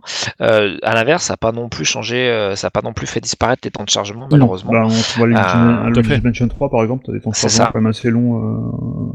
Voilà. et ce Donc, qui en est fait, aussi, Je pense qu'il y a un moment nature des jeux qui sont où il y a une telle sont- complexité en termes de jeu, un, un tel échange de Mm. données que quand tu vois que même une cartouche elle arrive pas à suivre, donc on verra ce que ça va donner au niveau des, des SSD. Mais voilà, il y a, comme tu dis, dans l'ère du temps, euh, bah, le, le support euh, physique tel qu'il était n'aurait pas pu suivre. Mhm. Bon, ça, fait- t'avais quand en- même en moins fait, de chargement ouais. sur 64, hein, on va quand même Non, pas se non, mentir. mais le, ouais, le meilleur support, c'est un support en fait qui a un bon équilibre entre la, la, la quantité d'informations que tu peux mettre dessus et la, et la vitesse de transmission. Et euh, on a- c'est sûr que quand, quand on voit par exemple le, le coût électronique en fait d'augmenter la, la vitesse de transmission c'est- et, et le prix des cartouches, c'est sûr que le, le, le marché a eu intérêt à se diriger vers le CD qui était vraiment euh, à fabriquer euh, très peu onéreux. Bah tout à fait. Oui. Et c'est aussi ça qui a, enfin, qui a contribué au succès de la Play. C'est, je me souviens, les jeux étaient beaucoup moins chers en fait hein, sur Play. Tout à fait. Tout à fait. Euh, je crois que c'était 350 balles, un truc comme ça. Quand 300, chez ouais. Nintendo c'était à 500, 550. euh, Et bah, les sur mecs, Neo ils- Geo, ils se sont euh, fait poncer. euh, Ouais, alors là, la Neo Geo, je sais pas s'il faut qu'on en parle parce que la Neo Geo CD, euh, c'est un truc, il doit y avoir 2 cm de poussière sur Ah, la puis mienne. hein. par, par contre, par contre, la cartouche chargeait très très vite. Ah bah j'ai jamais vu un temps de chargement sur Neo Geo. alors, par quoi, contre, les, les- les jeux sur Neo Geo CD, par contre, nous, on- enfin, je me rappelais quand on faisait des, quand on se faisait des, des, des soirées. faire un euh, café. ouais, tu te faisais un café entre chaque combat. Quoi. Oui, C'était un- on est d'accord. Ah oui, oui, entre chaque combat t'avais un loading. hein. Même je crois, euh, même je crois, je crois entre chaque round. En fait. Chaque je sais même pas ouais. si t'avais pas un loading entre chaque round. Quoi. Non, moi, j'ai j'ai maudit le petit singe. Hein. Oui, oui, oui, non, tout à fait. non, C'était, c'était horrible, c'était horrible. Mais les, les jeux étaient beaucoup moins chers du coup. Ouais, mais tu m'étonnes quoi. Le truc. euh, Mm, sûr. C'était c'est- bah, c'est un mauvais souvenir sur Neo Geo là pour le coup. Alors on a parlé des temps de chargement. Après bah il y a un petit point quand même euh, sympa qu'on avait relevé, c'est euh, bah à l'époque dans les années 90 on pouvait baver sur l'arcade morte aujourd'hui. Euh, c'est vrai qu'à l'époque il y avait une vitrine technologique, un truc inatteignable en fait, une, une sorte de graal euh, qui du coup bah te, te faisait vraiment rêver. Euh, Il y avait vraiment toute une espèce de frustration hein, finalement autour de l'arcade, frustration du fait que t'aurais jamais ça chez toi, enfin à l'époque. Euh, évidemment, ça a un peu changé quand les consoles 16 bits sont arrivées, euh, même si on n'était pas forcément au niveau de l'arcade, on l'approchait, on le touchait quoi du bout est, c'est ça qui est assez marrant d'ailleurs, c'est que à chaque, à chaque génération, j'ai l'impression qu'on a promis de l'arcade à la maison, c'était pas le cas. Mais euh, c'est pas arrivé sur avant Super la... NES, ça a commencé à être, enfin voilà, les versions de Street sont pas les mêmes, mais elles Oui, sont quand même ça- super ça, proches Ça, quoi. ça s'est approché de plus en plus, mais euh, Voilà. à chaque fois c'était pas tout à fait la même chose. Mais, euh, mais effectivement, c'était, c'était- et puis il y avait des, des, des choses qui étaient complètement impossibles en, en- à avoir sur console, notamment tous les jeux de Sega, euh, Voilà. tous les- C'est les surtout super- à partir de la Play et de la Dreamcast que c'est devenu une réalité. tous- en fait, tous les sup- tous les super scalers euh, qui, te manipulaient, euh, je sais pas combien de sprites euh, à l'écran. Euh, euh, c'était des- et qui avaient des puces mémoire dédiées, enfin des trucs. euh, assez- quand tu quand tu vois les photos des cartes euh, des bandes Ouais, des, bandes vastes, de hein, l'époque, c'est quoi, énorme. Bah, c'était fabriqué trop- sur mesure hein, pour Voilà, le jeu, donc. c'est- euh, c'est- c'est- c'est- c'est Donc trois ça pour vous, c'était mieux avant de pouvoir baver sur l'arcade? Bah, Bah, c'était mieux avant d'avoir une vitrine technologique en fait quelque part. C'est, enfin, comment dire? Non, c'est Le- vrai, c'est vrai. Hmm. Je Je sais pas comment, je sais pas comment expliquer, mais en fait, c'est vrai que c'est, il y a le côté frustration, c'est pas positif. Euh, Il y a le côté tu peux pas l'avoir chez toi, c'est pas positif non plus. Mais par contre, tu Ouais. pouvais quand même y jouer, mais sauf que ça te coûtait une blinde. Ouais, mais, c'était pas, tu pouvais pas y jouer sur la console. Je vois Non, pas mais alors- c'était mieux sur la console alors, en fait. Mais effectivement, pour te prendre un exemple, c'est comme si aujourd'hui tu avais des salles d'arcade avec des jeux qui sont euh, genre euh, Wally, tu vois, le dessin animé euh, hein, euh, en temps réel en fait, tu vois. Ce qu'on n'a pas aujourd'hui Bah, encore sur nos aujourd'hui- machines. Aujourd'hui, quand tu vas dans Et là, les salles tu- dans les salles d'arcade japonaises, il y a des jeux en VR qui ne sont pas trouvables dans le commerce. Bien sûr. Voilà, Mais- voilà, donc euh, En fait, pour, pour moi, ça, ça a été. Alors, je peux me tromper, hein, mais ça, ça a été déporté euh, sur les cinématiques, en fait. Euh, tout ce qui était euh, pas in-game, justement, Mm. euh, il arrive encore aujourd'hui d'avoir des jeux où tu as des cinématiques à tomber par terre. Euh, bah, en gros, c'est ça le, le next step, quoi. C'est ça le truc qui te fait baver. C'est tu te dis, bah ouais, un jour, je pourrais jouer à ça, quoi. Et tu as l'impression que d'une manière ou d'une autre, les jeux tendent à euh, s'approcher de. Enfin, si tu prends les, les, les cinématiques d'il y a peut-être 5 ans, bah, c'est peut-être presque les, les Mm. jeux d'aujourd'hui, quoi. Ouais, Euh, carrément. voilà. Bah, moi, c'était un truc, enfin, c'est un truc que je regrette globalement. C'est toute une composante du jeu vidéo qui a disparu en fait. Quoi. C'est Mhm. comme si demain on disait Bah, on arrête pas- les RPG, quoi. Enfin, je dis n'importe quoi. disparu, mais qui est vraiment marginal maintenant. Parce que, enfin, l'arcade c'était aussi un genre, quoi, en fait. Hein, Oui. et, et au final, s'il y a plus, c'est en fait l'arcade amorçait aussi la pompe de titres qui plus tard débarquent sur ta machine. Donc s'il y a pas Mhm. ça, il y a peut-être même tout un ensemble de titres qui verront jamais le jour, en fait, tout Mhm. simplement. Donc c'est ça aussi que, que je déplore, quoi. Mais bon, après, voilà, c'est c'est comme ça, quoi. C'est sûr que bah à mesure que tu t'es mis à avoir ça chez toi, euh, forcément, il y avait plus d'intérêt de bah oui, si, euh, si le, le gap euh, est complètement absorbé euh, avec euh, le lissage technologique, euh, du coup, ouais, forcément, ça devait disparaître. Ouais. quoi. Et puis la, la grosse différence entre l'arcade et la console de chez soi, c'était que l'arcade, tu mettais une pièce à chaque fois pour, euh, pour jouer. Les jeux donc étaient forcément euh, en général assez durs pour te forcer à remettre une ça, pièce, un peu etc. un- Quand tu avais l'arcade à la maison, c'était tu dis bah ouais ok, euh, quand j'ai ma console, euh, je peux rejouer illimité euh, même si je perds Bah, 15 c'est 000 ça, fois. c'est euh, open voilà. bar. C'était Voilà. un peu les microtransactions de l'époque en fait. là. Exactement, Euh, exactement. c'est ça, de vrai, c'est hein, ça. hein. Mais clairement, et, clairement. et c'est juste que bah euh, un jeu d'arcade euh, parmi les, les plus longs, je sais pas, ça devait durer une heure si tu le faisais du, du début à la fin, même pas, même pas, j'exagère, ça doit être euh, genre 20-30 minutes. Euh, Aujourd'hui, tu peux plus te permettre de vendre des jeux euh, qui ont Ah 20 bah, ou tout à 30 fait. heures, euh, 30 minutes de durée de vie quoi. Bah tout à Donc, fait, euh, hein, pareil. c'est- comme ça que des Sega Rally 2 ont été sur le feu des critiques quand ils sont Mmh. sortis quoi. Bien sûr. ça avait du Ouais, coup ouais, oui, mais parce que le, le but de l'arcade, quand un, un- un joueur joue à, à Metaslug, Metaslug avec les vies infinies, euh, tu le finis rapidement. Mais Mhm. si tu veux le faire avec euh, un crédit, tu vas, Ah, mettre, là, des, euh, tu vas mettre des semaines. Ouais. Bon, donc, euh, Ouais, puis il y a- enfin, il y a- y. il y a des trucs, enfin l'arcade c'était aussi des jeux qui techniquement tu pouvais pas les avoir chez toi. Je prends un exemple concret, G-Lock Air Battle euh, avec le, la boule à 360 degrés euh, quand t'es dans le, tu pilotes l'avion quoi. Je veux dire chez toi c'est pas possible. Et ce sera, à mon avis c'est pas possible avant encore un bon moment quoi. Et, euh, et du coup bah tout ça ouais ça a disparu avec le, avec la bah finalement le retrait de ce marché quoi. Donc ça c'est quand même euh, c'est quand même un petit peu dommage. Même si maintenant on a les casques de réalité virtuelle qui faisaient tant fantasmer, il y a quand même encore des cabinets d'arcade euh, dont après, t'as aucun équivalent quoi. Mm. C'est mais le point positif, c'est qu'on a finalement réussi à atteindre ça, euh, et notamment avec la Dreamcast, qui a été une, qui, qui était une carte d'arcade, euh, enfin une des cartes d'arcade de Sega, et on a eu des, des, des, des jeux qui étaient ben, genre Crazy Taxi ou, ou d'autres qui, étaient, euh, qui étaient la qui étaient la bande d'arcade en fait. Mais euh, euh, voilà, après ça ça, ça en- permet d'enchaîner sur un, un truc euh, aussi euh, que, que j'avais noté, c'est que euh, un truc qu'on a perdu qu'on avait perdu momentanément parce que je trouve qu'on le retrouve maintenant, Mhm. euh, c'est qu'on avait des jeux vraiment immédiats, c'est-à-dire qu'on était euh, dans le bain, il n'y avait pas d'intro, euh, de 10 minutes. Moi, y a un truc qui me rend dingue dans les jeux, euh, euh, d'aujourd'hui, même si c'est de plus en plus euh, des jeux qui ressemblent à des films, etc. J'ai très fréquemment pas la patience de me fader 5 minutes d'intro avec des dialogues euh, avant de jouer. Ouais, complètement. Et, euh, et, et ça c'est quelque chose et ou un tutoriel qui, ce qui est encore pire euh, alors que euh, on reprend des jeux euh, comme euh, bah, les, les classiques de Miyamoto euh, comme, euh, euh, comme Mario. euh, ou, ou le premier Zelda où le tuto c'est le, pre- le, le tuto c'est le premier écran du jeu en fait c'est-à-dire que on t'apprend à jouer en fait euh, tu comprends comment tu joues euh, en jouant en fait ah, je suis Euh, complètement d'accord. Bah Je oui. déteste les, les tutos. euh. L'exemple, on on cite souvent le, le, le, le, le, le monde 1-1 de, de Mario, euh, du premier Mario, parce que Oui. effectivement c'est un, un des des exemples, euh, des cas d'école de, de ça. Euh, mais moi, enfin, celui qui me euh, que je trouve encore plus intelligent, c'est Metroid, le premier Metroid sur NES, où en fait tu comprends très vite que en allant à droite, comme dans tous les jeux, ça marchera pas, et il faut aller à gauche. Et Oui. euh, et t'as compris le jeu en fait. T'as compris que c'est c'est pas un jeu linéaire et que tu, que tu dois retourner en arrière en fait. Et, euh, il t- il t'apprend ça en deux minutes, en fait. Oui, tout à fait. hein. Je, trouve ça, je trouve ça absolument magique. Euh, C'est complètement ça. Mm. Mais ça, c'est, enfin, comment dire, ça s'intègre à un tout, quoi. Il y a exactement ce que tu dis au niveau du jeu où t'étais immédiatement dedans, euh, mais ça s'intègre euh, à tout ce qu'on a dit juste avant, quoi. C'est-à-dire euh, aucun temps de chargement, euh, aucun téléchargement, en fait. Euh, rien, quoi. Tu mets ta cartouche, t'allumes, et j'ai même envie de dire aucune interface. Ça, on, y reviendra dans la partie console. Euh, c'est, tu es immédiatement dans ton jeu, t'appuies start et ça marche, et direct, et, et en général aussi, t'as pas un milliard de boutons en fait à gérer. Euh, T'en as principalement un ou deux, quoi. Et puis euh, au pire, les latéraux, c'est pour des euh, options annexes, quoi, on va dire. Mais il y a aussi toute une problématique sur la complexité des commandes aussi. Hein. Ça, ça ferait presque l'objet d'une émission, quoi.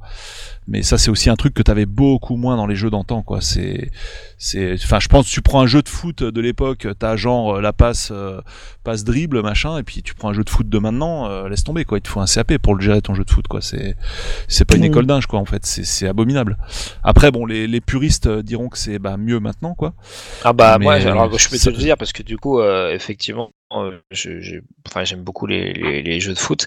Euh, pour avoir joué à des tout vieux jeux, enfin tout jeux, ouais, des Ah, vieux jeux euh. Sega machin, mais c'est quasiment injouable. Ça va trop vite, tu peux rien, absolument rien construire. L'IA est bête comme chou euh, ou trop dur. Euh, c'est, encore une fois, on est d'accord, hein, c'était beaucoup plus simple d'accès, mais euh, Enfin, tu retrouves pas le, le fondement du sport ou la, euh, les, les, les mécaniques euh, stratégiques de, de, de- d'un d'un sport d'équipe et tout ça. Euh, pareil, tu prends le jeu de basket. Alors moi, je faisais partie, enfin, je fais partie des gens qui aimaient beaucoup NBA Jam, qui du coup était sur une, euh, une promesse bien particulière et qui marche Ultra toujours bien, simple, ouais, aujourd'hui. Voilà. Mais à l'inverse, quand tu vois un, un NBA 2K aujourd'hui, euh, enfin, si t'aimes le basket, il est évident que euh, tu vas prendre plus ton même si ça va demander un petit peu d'investissement euh, en temps euh, et en matière grise euh, aujourd'hui que, que avant sur les, les jeux de basket. C'est juste pas tout à fait la même chose en fait. Et t'as d'un côté des, des jeux qui étaient plus dans un trip un peu on va dire arcade, plaisir instantané. Tu sais exactement ce que tu fais, ou même si tu sais pas exactement, bah, c'est pas grave, c'est fun quand même. Voilà. C'est pareil comme si ça. tu prenais un, un, un train Street 2 et un Street 4 quoi. Les deux sont très bons. Euh, c'est juste que bah si tu cherches euh, un jeu sur lequel tu peux euh, progresser sur la profondeur, avoir un peu plus de variété, un peu plus de richesse, et ben Street 4 te conviendra mieux, alors que le Street 2 est déjà topissime, hyper bien équilibré, etc. C'est juste que bah aujourd'hui, les gens sont devenus plus exigeants et Ah ouais. recherchent euh, globalement plus de complexité. Et le revers de ça, enfin le revers, non, l'autre face, c'est qu'il y a plein de gens aussi qui veulent, à l'inverse, pas se prendre le chou. Euh, il y a beaucoup de jeux, notamment sur la sphère euh, des jeux indépendants, euh, jeux à concept, euh, comme Premier Pac-Man, etc., où en gros, bah, tu as un concept fort et tout le, le jeu est articulé dessus. En général, des graphismes très simples, deux, trois boutons et pas plus. Et ça fait très bien le job aussi. Tu, Mm. On a aussi suffisamment de diversité aujourd'hui pour Ça- avoir. ça, euh, Bah, ce qui s'approche le plus des jeux de l'époque, finalement, c'est Oui. l'indé. Hein. Tout à fait. C'est pour ça que je, dis que ça revient en fait, euh, Oui. parce que parce qu'il y a aussi un besoin de, de, de jeux et puis aussi euh, pas que dans les indés, hein, tu vois des euh, les dernières productions de Nintendo, on avait fait euh, on a fait récemment un, un, spécial sur euh, sur Luigi's Mansion 3. Euh, Luigi's Mansion 3, c'est un jeu où tu comprends les même si t'as jamais joué, ce qui était Ouais. mon cas d'ailleurs, parce que j'avais jamais joué aux deux premiers euh, précédemment. Euh, voilà, tu en, dans 5 minutes t'es dans t'es dans le jeu. y a Ouais, et je y crois a que la première heure, première heure et demie est Mm. en fait un grand tuto parce qu'on te donne pas accès à tout Ouais. et on y va hyper progressivement, vraiment Mais, à la euh, manière effectivement, c'est c'est bien quelque fichu. chose, c'est c'est quand même quelque chose qui a qui a changé, mais je pense en mal puis en bien, puisqu'on est revenu quelque part à, à ça dans pas mal de dans pas mal de Mm. cas. Ça, c'était l'émission mal de jeux saison 1, aussi où- épisode 27, Mhm. pour ceux qui cherchent. Épisode 27, euh, Il y, a pas, il y a pas mal de, de, de jeux, là pareil. Ubi je crois est assez précurseur là-dessus, euh, où euh, le, les, les, textes ou les, les aides sont euh, intégrés sur euh, sur les niveaux. Je sais pas si vous vous rappelez des Splinter Cell où il y avait des, des éléments écrits Mm. sur les sur les sur les murs et tout. C'était assez assez malin. Alors je, je trouve que quand tu es obligé dans un jeu vidéo de mettre à un moment ou à un autre euh, un, une ligne de texte ou un gros pâté pour dire alors c'est comme ça qu'il faut jouer, c'est un peu un échec. Mais euh, bon, maintenant les jeux sont tellement complexes que il y a des moments où t'as pas trop d'autres choix que de mettre des mots pour essayer de, de poser un peu le cadre. hein. Tu prends un The Witcher, si on t'explique pas les, les, les, les touches pour faire les sorts et à quoi ça correspond, c'est vrai que c'est un peu compliqué. Mais en tous les cas, euh, de revenir justement un peu à cette essence même du game design, de dire il faut que les choses soient les plus intuitives possibles, il faut que les choses soient suggérées, c'est-à-dire qu'on guide le, le joueur sans qu'il s'en rende vraiment compte. Ça, je Mhm. trouve que c'est un bon retour des choses et que globalement, c'est plutôt bien appliqué aujourd'hui. Non mais alors euh, ouais, puis l'accroissement de la complexité dont je parlais, ça c'est carrément un sujet à part entière quoi, il est il va bien au-delà des commandes du jeu en fait. Oui. Tu regardes typiquement dans un Zelda le nombre de potions que tu peux faire euh, qui vont à chaque fois te donner des caractéristiques différentes, euh, la gestion de l'inventaire de ouf euh, avec des inventaires qui se cassent que t'avais pas dans les précédents Zelda, ce genre de truc. C'est vraiment l'accroissement de la complexité est partout dans le jeu vidéo en fait et à un moment moi ça me gave. Franchement, moi je préfère mon Zelda qui est linéaire avec euh, trois boutons où vraiment chaque arme va te débloquer. Enfin, ça c'est un autre débat. On va dire, on peut carrément repartir. On va pas faire le débat à zéro sur ce jeu. On en a déjà parlé ensemble. Mais clairement, moi, pour moi, c'est de, c'est toujours, on c'est toujours obligé. On se sent obligé de. Enfin, les développeurs se sentent obligés de toujours en rajouter des tonnes et toujours changer des tas de trucs qui pourtant marchaient bien avant, tu vois. Et moi, j'ai pas forcément envie de ça. Quoi. J'ai envie que le truc soit figé à un moment quand il est bien, quand il est, euh, quand il fait le job en fait, le concept, quoi. Tu vois, le concept ou l'ergonomie, etc. Et euh, c'est, j'ai pas forcément envie de cette fuite en avant en fait dans tous les domaines où euh, au final bah, tu te retrouves euh, bah, avec des jeux qui vont se ressembler tous puisqu'évidemment euh, ces fuites en avant euh, c'est des, des chemins qui sont empruntés par euh, plusieurs développeurs et qui vont les faire tomber sur les mêmes euh, bah, finalement sur les mêmes interfaces les mêmes mécaniques de jeu les mêmes concepts finalement le dernier Zelda même s'il est très bon on se rapproche d'un jeu PC quoi je suis désolé quoi et Ah bah, euh, c'est- c'est une, il y a une influence, il y a une influence de, de, de jeux comme, euh, comme, comme Skyrim notamment. bah clairement euh, Witcher dessus- et compagnie quoi C'est Witcher. Euh, mais euh, Ouais, après, moi je trouve Euh, L'intelligence de Nintendo, c'est qu'ils vont te proposer sur la même console, même si c'est pas forcément toute première fraîcheur, un, un Link's Awakening qui est vraiment euh, old school, jeu à pensée portable, donc vraiment euh, euh, oui c'est très malin ça court, facile à prendre en main, goûts, etc. Et de l'autre côté, un jeu, voilà, un jeu de complexité. L'un n'empêche pas l'autre, comme je l'ai dit tout à l'heure. Vous avez, euh, on a la chance aujourd'hui d'avoir des, des jeux indés euh, euh, plug and play hyper, hyper facile à prendre en main, euh, addictif et, euh, et intuitif. Et de l'autre côté, des jeux beaucoup plus charnus avec, bah, je sais pas, une narration plus exacerbée, avec des, des commandes plus complexes et qui vont apporter, pour ceux qui le souhaitent, euh, des expériences un peu plus, un peu plus riches. Je concrètement, tu vas prendre un, par exemple un, un Dark Souls ou un Sekiro. Euh, il, pouvait y avoir euh, avant euh, des, des, jeux euh, très difficiles, mais tu n'avais pas la même euh, profondeur de gameplay qui faisait que bah, une fois que tu as vraiment compris les mécaniques, tu es, le roi du pétrole. Non, un jeu qui était très très dur ou qui était très, très exigeant, qui t'obligeait à apprendre par cœur euh, certains, certains trucs, je prends un Rick, Rick Dangerous par exemple, et bah, tu étais obligé, quoi qu'il arrive, d'apprendre par cœur et en général de mourir une première fois avant de, avant de, de, comprendre et de, de, de savoir ce qu'il fallait faire. Là, aujourd'hui, tu as la possibilité d'avoir des jeux beaucoup plus profonds qui vont t'enrichir personnellement, qui vont te forcer à, à, à, vraiment à appréhender, à comprendre les mécaniques de gameplay, à, à t'immerger dans l'histoire, à, faire toi-même les, les, les, les le, ouais, la, la, passerelle entre les deux proposés. Euh, ça demande euh, bah, du coup beaucoup plus de beaucoup plus de travail, même si ça peut embêter certains joueurs. Et donc euh, voilà, je pense qu'aujourd'hui on a on a les deux, on a des jeux beaucoup plus simples et des jeux beaucoup plus. Euh, ouais, il y a tout, mais ce que je veux dire, c'est que dans les séries historiques, t'as quand même, euh, as quand même ce glissement en fait. Ouais, euh... et puis après, t'as toujours des gens qui vont se plaindre que euh, les jeux se ressemblent trop, qu'on n'a pas assez rajouté de choses, donc euh, c'est. Mais alors, pareil. du coup, c'est super intéressant en fait ce que tu dis parce que je me dis, euh, d'un côté, t'as l'accroissement de la complexité dans les jeux actuels, euh, dans tous les domaines, mais d'un autre côté, t'as euh, la diminution de la difficulté en fait de manière euh, significative parce que c'est vrai que les jeux, euh, les anciens jeux, on va pas se mentir en termes de gameplay, euh, c'était abominable, hein, surtout si t'avais pas de t'avais pas de sauvegarde quoi à l'époque, enfin pas sur tous les jeux. Et en gros, t'étais obligé de tanker le jeu du début à la fin euh, en une après-midi, hein, ou alors laisser la console allumée sur plusieurs jours. Euh, donc du coup, euh, paradoxalement, c'est tout est plus complexe, mais pas forcément la difficulté. Enfin peut-être. Évidemment, il y a des Dark Souls et compagnie. Oui, voilà. tout à fait. Alors effectivement, comme tu le dis, il y a eu toute une vague depuis à peu près 10 ans déjà, euh, avec, les, avec Demon Souls et, et compagnie, euh, de jeux beaucoup plus exigeants. À l'ancienne, quoi, en termes de difficulté. Voilà. Quoi. À l'ancienne en tout cas, qui, qui te, comment dire, qui t'enlève toute une part de, choses qu'on pensait, acquis, euh, pensait acquises, euh, du genre bah, sauvegarde euh, manuelle ou automatique euh, qui mettent le joueur dans une bonne disposition, c'est-à-dire bah tiens t'as perdu, bah tu peux recommencer juste avant sans aucun malus. Et, et, puis cette fois tu vas te débrouiller, euh, une vie qui se régénère tout seul, enfin des, choses comme ça, euh, qui ont commencé à s'installer, euh, je sais pas c'était à l'époque du peut-être du premier Call of Duty ou des choses comme ça, non pas le premier, partir du 3 peut-être, voilà des choses qui ont commencé à, s'enraciner. euh, dans, dans, le jeu vidéo. Et, euh, d'ailleurs, c'est assez couillu hein, de la part de From Software de, de faire un jeu euh, franchement à contre-courant, qui aujourd'hui est dans la, dans la hype, mais à l'époque c'était vraiment pas, pas du tout gagné d'avance. Et, et, et, donc du coup, par rapport au jeu à l'ancienne, ils étaient plus complexes parce que, enfin, ils étaient plus difficiles. Ils étaient très simples en termes de construction. Ils étaient plus difficiles parce que, bah, il fallait apprendre des choses par cœur, parce que la maniabilité n'était pas forcément toujours impeccable, la visibilité non plus. Euh, parce que euh, c'était aussi une manière de retenir le joueur, parce que quand ton jeu, euh, si tu le faisais d'une traite sans perdre, tu, tu, tu, le torches en une heure, bah, c'était pas forcément l'intérêt du développeur, donc du coup on te mettait des pièges, des machins individuels pour, pour, pour un peu galérer. Il y avait aussi les, à l'époque on pouvait appeler les, les hotlines pour se débloquer, Bon, ça leur faisait toujours rapporter un petit peu d'argent. Euh, voilà, non mais il n'y a, pas de, il a pas de, il a pas de miracle. Hein. C'est souvent l'argent qui, qui, qui, dirige le monde. Euh, et donc, euh, ouais, moi je parle vraiment de complexité en termes de construction.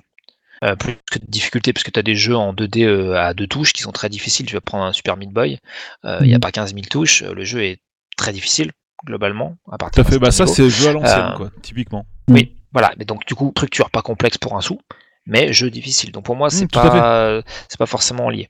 Non mais ça, non mais bien sûr que c'est pas lié, c'est pas du tout ce que je dis en fait. Mon point c'était que les jeux actuels, mais je parle pas de l'indé, hein, je parle pas, je parle du, mm. du, triple A quoi, sont plus complexes d'une manière générale dans leur façon de, enfin dans, dans, dans, la façon qu'on a de les appréhender, euh, mais par contre euh, ont des gameplays qui sont quand même vachement plus simples quoi. En général, t'es super assisté maintenant dans les jeux. Tu te fais un Tomb Raider, t'as des sauvegardes toutes les 5 minutes, voire automatiques. Bah, c'est normal. Recommencer hein, autant de fois que tu veux, euh, tu vois. C'est complètement normal. Tout dépend du, du public qu'on vise. Mm. Qu'est-ce qu'on vise avec un Tomb Raider? Moi, personnellement, au reboot de, la, de Tomb Raider, je me souviens très bien. Euh, je rentre chez moi, il devait être 20 euh, heures passées. Je trouve le jeu dans ma boîte aux lettres et tout, je vais l'essayer. Et au bout d'une heure et demie, euh, je me suis dit, mais jamais plus j'aurai ce jeu-là. J'avais lancé, je crois, en mode normal. J'avais eu tellement peu d'interactions en une heure et demie avec le jeu je me suis dit c'est quoi ce jeu? C'est un jeu en fait pour pour personne qui est malade, qui est en train de en train de mourir, voilà. Et et, euh, euh, et, et, je me suis et, c'est là où j'ai compris. En fait, ces jeux-là, ils, euh, ils sont là pour concurrencer la télé. C'est ça. Pour l'adulte, qui est fatigué, qui mmh. sort de sa journée de travail et qui a envie de faire faire quelque chose devant son écran. Et, c'est pour ça qu'il faut euh, beaucoup. Mais il y a plein de jeux qui sont devenus comme ça. Hein. Il n'y a pas que Tomb Raider. Hein. C'est ah général. Hein. Je, donne, je, donne, voilà, je donne l'exemple, euh, l'exemple que j'ai eu moi personnellement dans ma vie.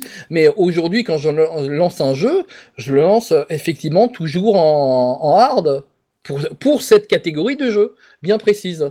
Mmh, non, mais c'est intéressant ce point. Donc. Mais, mais Après, il y a eu, il y a eu une étude universitaire très intéressante sur les pics de complexité de, de euh, et, justement la, contrebalance sur les, sur les jeux très très simples qui ramènent mm. du nouveau public. Mais, mais c'est vrai que pour le triple A, c'est l'exemple que tu, euh, que tu ciblais.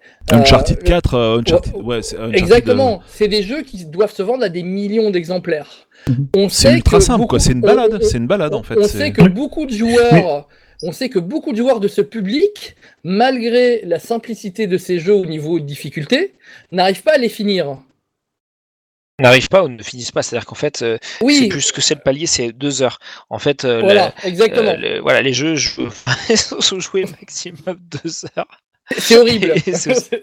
voilà, parce que bah, en gros, ouais, bah, ça vous êtes déjà arrivé. Hein, il y a certains jeux, euh, euh, vous, vous, les achetez sur Steam en général en promo ou un truc comme ça, et puis vous les lancez, et puis voilà, au bout de deux heures après vous partez sur autre chose, et puis vous y revenez, mm. vous, n'y revenez euh, plus jamais. Et bah, vous n'êtes pas les seuls dans ce cas. Et, et, voilà, il y a des études très très sérieuses qui montrent que voilà, la plupart des jeux sont pas joués plus de deux heures en moyenne, quoi. Et c'est justement pour ça que certains éditeurs, bah, comme Ubisoft, essayent de, de, mettre un maximum de choses dans les deux premières heures euh, pour à la fois pour appéter un peu le, le, chaland et au moins être sûr que à la fin des deux heures, les gens me disent ah bah il était quand même pas mal ce jeu, j'ai vu plein de choses euh, différentes. euh, voilà. Non mais pour, pour de vrai, c'est vrai que c'est c'est quand même à la fois ça interroge sur bah, quelle est la bonne durée de vie d'un jeu, ce serait une super émission d'ailleurs. Et, et- et la question, ce que tu disais tout à l'heure, Doug, c'est quel est le public? Qui est visé Concrètement, effectivement, un public, enfin le, le public visé par euh, Dark Souls n'est pas le même que le que Uncharted 4 ou le reboot de, Ah, pas de du Tomb tout, hein. Voilà.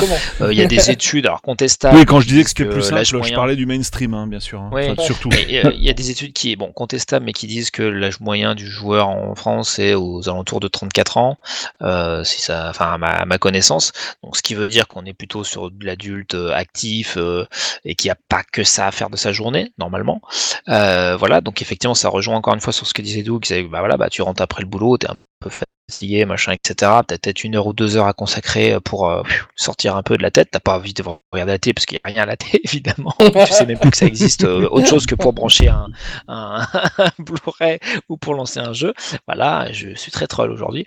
Euh, mais euh, et donc du coup, bah voilà, tu, tu veux pas trop te prendre la tête, t'as envie de vivre une, une belle aventure, euh, de voir des, des beaux graphismes et tout ça. Euh, J'exagère, mais c'est un petit peu ça. Non, Ah, c'est ce carrément ça. Bizarrement, étrangement, c'est ce que te proposent euh, les, la plupart des, des AAA aujourd'hui. Mais, Voilà, mais ça c'est- répond c'est- à une demande bien précise. Mais moi, c'est même l'inverse, en fait, c'est que ce- ces jeux-là, j'ai tendance à y jouer en easy parce que c'est souvent le seul truc qui m'intéresse vraiment dans ces jeux, c'est Ouais, c'est l'histoire. d'aller au bout, voir l'histoire. C'est la balade, sûr. quoi, ouais, bien sûr. Et, Ouais. et, et, et en fait, euh, on aura l'occasion d'en reparler avec euh, The Last of Us Part 2 et je vais pas non plus Mhm. euh, spoiler tout ce que je veux, ce que je vais dire. Mais en fait, euh, moi, c'est un jeu que j'aime j'aime beaucoup euh, son contenu. Mhm. Mais finalement, le- ce qu'il y a entre l'histoire, c'est pas très très intéressant. Et, euh, Exactement. Je et du suis coup- tout à fait d'accord. et, et du Euh. coup, moi j'ai plutôt tendance à vouloir jouer à ce genre de jeu en easy parce que j'ai pas envie que ça devienne un obstacle en plus à l'histoire en Mhm. fait. Oui, oui. Et- Non, mais je, je, je vois très et, bien. euh, et, et, et- et du coup, euh, c'est très bien aussi, mais à, à la limite, je préfère carrément dans ce genre de jeu les jeux qui prennent carrément le parti et, de, et qui disent bah, mon jeu c'est un film interactif. Et c'est le cas des, euh, des jeux comme, euh, David comme, les, comme, les, comme les- comme les David Cage, comme les Dontnod, comme, euh, comme, que- comme des jeux comme euh, purement narratifs, comme euh, des jeux indés purement narratifs comme, comme Firewatch ou, euh. Ou, ou Gone Home ou des choses où on fait que marcher et parler et voir une histoire qui se déroule. Et, euh, et à la limite, je préfère encore ça que euh, un jeu qui va essayer de rallonger le truc en mettant des, des, des, des séquences d'action euh, qui sont même pas très très intéressantes. Euh, alors c'est pas le cas de Last of Us, c'est quand même bien. C'est quand Oui, même pas mal. voilà, parce que attention là, euh, parce que là, je, euh, je, j'ai je pas- j'ai t'attends pas quand du même tout- au, au tournant. J'ai j'ai pas, j'ai- j'ai- j'ai- j'ai- j'ai pas envie de dire ça, mais ce qui, ce qui, ce qui me dérange dans ces jeux, en fait, c'est que c'est, c'est qu'ils sont finalement euh, pas si profonds que ça, et euh, et que bah du coup, bah c'est, c'est surtout, euh, on y joue surtout pour l'histoire et pour les personnages qui sont super bien travaillés, euh, presque plus euh, que. Ah, mais pour, clairement, euh, hein, clairement. que, que pour le côté que, que, que pour le jeu en lui-même. Euh, je, préfère, je, je préfère, je préfère un jeu qui va me, qui va m'immerger dans une histoire qui est celle du jeu et qui est le jeu. L'histoire, c'est le jeu. Moi, je prends un exemple, un des, meilleurs exemples que j'ai de ça récemment. Enfin, pas si récemment que ça parce qu'il a quand même, euh, qu'il va quand même avoir une petite vingtaine d'années euh, l'an prochain. Metroid Prime, euh, Metroid Prime. Pour moi, c'était une révélation parce que c'était un, jeu dont l'histoire était le jeu en fait. Et, euh, quand on voit des jeux comme comme les Assassin's Creed ou euh, où finalement on, a un contexte euh, qui est super intéressant, on a des personnages qui sont super intéressants, euh, mais finalement on fait des choses assez assez banales en fait. Alors peut-être moins dans les derniers parce qu'ils étaient un peu plus RPG, mais je pense surtout aux Creed qui étaient sortis euh, les premiers, le 1 et le 2.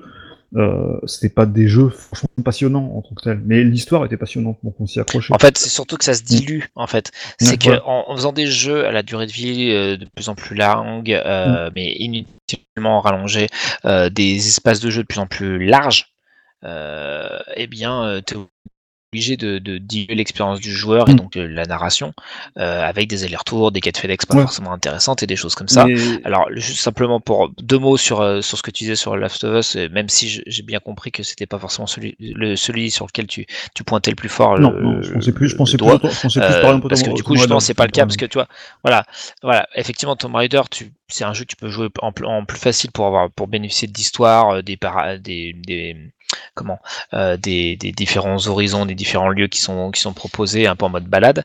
À l'inverse, à l'inverse, euh, je pense que toi, un Last of Us, tu joues en difficile, euh, tu vas comprendre euh, que en fait, un, que l'infiltration a vraiment tout son sens, que chaque Oui, objet, complètement, euh, que le game design, le level design a vraiment un impact, etc. Donc là, tu auras une expérience de jeu un petit peu biaisée, à mon sens. À l'inverse, toi, tu veux prendre même un Uncharted, tu prends un Assassin et tout. en- si tu veux vraiment comprendre l'histoire, t'as pas besoin d'avoir énormément de difficultés. Tu traces et, et, et tu raccrocheras les wagons sans Mais- mais avoir trop Et perdu je pense, de, que, mais, de- mais je pense que c'est- je pense que c'est bien. Enfin, pour moi, c'est aussi. euh, on parle des jeux qui sont trop, qui sont devenus trop faciles, euh, euh, etc. Je pense pas que ce soit forcément un mal parce que c'est aussi un moyen de de rendre accessible un média qui est pas accessible en fait. Le jeu vidéo, c'est pas un média qui est accessible. Et, euh, et je trouve ça bien aussi qu'on puisse euh, inclure des gens qui veulent, bah, typiquement, euh, il y a le cas extrême par exemple qui était le. Alors j'ai pas joué à Death Stranding, mais t'as un mode où littéralement tu, tu fais que dérouler l'histoire en fait, quasi. Euh, et euh, c'est des, jeux- des jeux qui ont été beaucoup critiqués moi, pour je- ça parce ouais. que mais je trouve pas ça forcément euh, négatif par rapport à avant parce qu'avant je trouvais que moi franchement je, sur le plan de la difficulté euh, je pense qu'on a alors il y a des excès aussi mais je pense que globalement on a quand même fait des gros progrès et moi Ah, je suis franchement, d'accord avec ça. euh, euh, Ça, ça ira dans l'antithèse, hein, clairement, ce point-là, la difficulté dans il y a les jeux. énormément- euh, Il y a énormément de jeux qui étaient pas simplement durs, qui étaient euh, punitifs en fait. Ouais, Et, euh, Mais et qui alors, étaient je suis pas du tout d'accord Donc- dans l'idée que le, le jeu vidéo est pas intuitif de base, enfin Mm. n'est pas un truc parce que tu vas prendre, euh, enfin j'ai- t'as énormément de contre-exemples. Tu prends un Tetris, tu prends un Pac-Man, Oui, tu je veux dire, prends euh, les jeux sur euh, sur mobile. Alors voilà, il y en a qui disent que c'est pas vraiment du jeu vidéo, mais il y a quand même mais je pas veux dire, mal de je- jeux. je Tu prends le, jeu sur ordinateur, enfin tous les jeux qu'on a qu'on a essayé du solitaire au, au Reversi et machin. euh, oui, euh, oui, c'est quand même pas des jeux euh, qui étaient effrayants et d'une Non, non, non, complètement. Mais, je- complètement. mais par je prends un exemple tout bête, un, un jeu qui, qui, qui est universellement reconnu comme un truc absolument génial, qui est Portal. Ah oui. Euh, Portal, c'est un truc, t'as envie de le faire découvrir à tout le monde. Euh, mais ça implique déjà que la personne à qui tu vas y faire jouer, qui connaît pas forcément le jeu vidéo, sache se diriger avec un double stick. Et rien que Mhm. ça, c'est une difficulté qui, qui peut être assez énorme pour plein de Alors joueurs. pas sur On PC, pas mais oui en on manette. oui. on s'en- on rend pas compte nous parce qu'on on y a l'habitude. Mais euh, je trouve c'est bien aussi que les jeux soient ouverts euh, à travers des niveaux de difficulté euh, plus faciles. Moi, je, moi, moi, je le dis, euh, je le dis sans aucune honte. Je joue souvent en easy Mhm. parce que je suis, je, je suis, j'adore les jeux vidéo. Mais je suis pas, je, j'ai pas un niveau euh, exceptionnel en, en- de- sur certains sur certains types de jeux. Et dans ce cas je, je joue en easy parce que c'est parce que voilà j'ai envie j'ai aussi envie d'en profiter. Et, euh, et je trouve que c'est bien qu'on soit euh, arrivé à un moment où on se dit aussi il faut penser aussi aux gens euh, qui n'ont pas forcément euh, des réflexes de ouf et qui n'ont pas forcément une culture de, de, de, de, la difficulté d'un jeu. Donc c'est pour moi c'est là c'est un typiquement c'est un truc à, à, double tranchant. Je pense que c'est bien que les jeux soient plus je pense que globalement c'est bien que les jeux soient plus faciles aujourd'hui qu'ils l'étaient euh, qu'ils l'étaient dans les années 80. euh, Même- tout à fait. Sachant- Non, mais au niveau de la qu'en plus, on- complexité. sachant- euh, Sachant qu'en plus on a, on a, on a euh, maintenant toute une vague de jeux qui, re- qui remettent la difficulté. euh, Non, mais je suis complètement d'accord avec ça. Tu Alors- te fais un Batman sur NES, tu te fais un. Après, je te laisse douguer, hein, bien sûr. Ouais. Euh, tu te fais, tu, tu te fais un euh, Ninja déjà Turtles. Ouais, Ninja Turtle sur NES, hein, on a déjà. Enfin voilà, ça c'est le truc dont tout le monde parle, mais c'est absolument abominable. Hein. Euh, T'avais quoi aussi euh, C'était comment Il le. Ghouls and Ghost sur euh, sur Super NES euh, Typiquement, euh, c'était affreux quoi. Euh, non, ça c'est vrai qu'on a fait un bond en avant là pour le coup, ça c'est un avantage. Moi, quand je disais complexité, c'était plus en sens euh, commande, euh, gestion dans le jeu, enfin, de, enfin bon, bref. Mais au niveau de la difficulté du jeu, en général, oui, ça s'est plutôt amélioré pour le coup, ça c'est cool. Euh, tu disais, Doug? Non, je disais, je, reviens à The Last of Us euh, 2. Alors, euh, y a- j'ai bien aimé les deux avis. Hein, euh, je comprends très bien que le, gameplay, euh, le gameplay en mode difficile, en fait, euh, bah, il compte beaucoup plus pour le coup pour dans la progression du jeu. Par contre, je trouve quand même que le gameplay est un peu, euh, un peu dépassé et que pour un jeu de 2020, je m'attendais à plus d'innovation. Voilà. Mais après, C'est Mm. peut-être c'est peut-être moi qui ai trop d'espoir en fait quand je vois les triple A. Je me dis. euh, Bah, c'est ça, c'est que, d'un côté, c'est que d'un côté, t'as as un- une histoire, c'est un peu ce que je voulais dire en fait, c'est que d'un côté, t'as une histoire d'une complexité. Euh... Enfin, c'est rare de voir des, des éditeurs qui prennent autant de risques sur les histoires que au, au niveau de la narration, oui. au niveau de la narration. Mais d'un autre côté, on reste dans un type de jeu euh, vu et revu en fait, euh, revu au goût du jour, qui est bien fait, qui est bien, mais, mais qui reste un truc. Euh... Sur les mécaniques de gameplay, quoi, tu veux dire Voilà, Ouais, voilà. ouais, moi, moi, je m'attendais à des animations contextuelles, vraiment beaucoup plus riches. Mm. À, à- Mais euh, je comprends que la machine, euh, au niveau CPU, elle a des limites. Mm. Mais pour un jeu de 2020, je trouve que euh, bah, quand on le regardera dans peut-être dans 50 ans avec un avec une analyse historique, on se dira bah il a il a on le retiendra par sa narration et non pas par son gameplay. Moi, ça m'a plus fait, le- euh, ça m'a plus. euh, alors, je vois à peu près ce que vous dites, euh, mais par moi, ça m'a vraiment plus sauté sur Red Dead 2. Euh, Ah, moi, Red Dead oui, 2, en fait, quand j'ai joué à Red Dead 2, j'ai eu l'impression de jouer à un jeu d'il y a 10 ans. Voilà. Est-ce que tu as eu l'impression de jouer à, à Shenmue? Oui, ah bien sûr. oui, bah, euh, tu, tu, tu, tu- enfin, le, le personnage, c'est un tractopelle à, à, C'est exactement Ah, ça. voilà. Il- enfin, voilà, les- la complexité des commandes, là où je rejoins Polo, et le truc est abominable. C'est-à-dire que même au bout de tro- euh, 13 heures de jeu, tu es encore en train de te planter dans les, dans les commandes. Exactement. Parce Je suis que content de l'avoir faut, acheté euh, récemment, quatre mains et machin. Euh, Mais- Voilà, non, mais c'est un super jeu. Attention, c'est un super jeu, mais Mm. euh, d'un- sur plusieurs points, notamment donc euh, bah, les- la gestion des commandes et notamment euh, le- le- la gestion du personnage, quoi. Donc vraiment l'animation de base, euh, le- la maniabilité de base. euh, bah ouais, t'es sur un jeu d'il y a 10 ans. Maniabilité, je sais Mais- pas, mais- mais animation déjà dans GTA V, c'est de la merde, hein, on va pas se mentir. hein. Tu regardes le Et, et vous, personnage. et, et, et je pense, et je pense que vous avez vu, parce que tout le monde a dû y jouer, euh, euh, le Zelda, qui est la plus grosse production de Nintendo euh, ever, ils ont eu beaucoup de difficultés dans l'ergonomie de la manette, les commandes, de faire Mhm. des choix, et ça se voit à des moments. Et euh, c'est pas évident de plus on complexifie le jeu, Plus on complexifie son interface, bah, plus on a des problèmes euh, d'ergonomie à régler. Bien sûr, et puis bah, quand t'es Nintendo, tu vas quand même essayer de taper les, toi, les, les, enfin, les, les familles, euh, les jeunes, etc. Euh, donc euh, des gens qui a priori pourraient être- avoir un peu plus de mal avec justement cette complexité au niveau des, des commandes. Et euh, par exemple, bah, un autre exemple qui est assez bon, hein, c'est le Dismotion 3. hein. Encore une fois, je vous ramène vers euh, ce magnifique podcast euh, sur le jeu qui vaut vraiment, voilà, qui vaut vraiment le, vraiment le, le coup. Et ben les commandes, elles sont, on va dire, acceptables en termes de, de complexité, même Mhm. si déjà il est pas rare de, une fois ou deux de te planter un peu ou d'oublier qu'il y a un truc qui est faisable. Euh, mais on, Oui. on est, on va dire, sur la, la limite du plafond, tu vois. Le truc euh, pour du pour du grand public euh, qui est euh, suffisamment euh, complexe pour t'apporter une profondeur de jeu et euh, pas trop trop pour pas te perdre. Et, euh, et bon pour pour l'avoir essayé avec des, personnes plus jeunes et tout, il n'y a pas de souci, ça passe au bout, voilà, au bout d'une heure, les gens ont, bien appréhendé le, le, truc et, ça marche.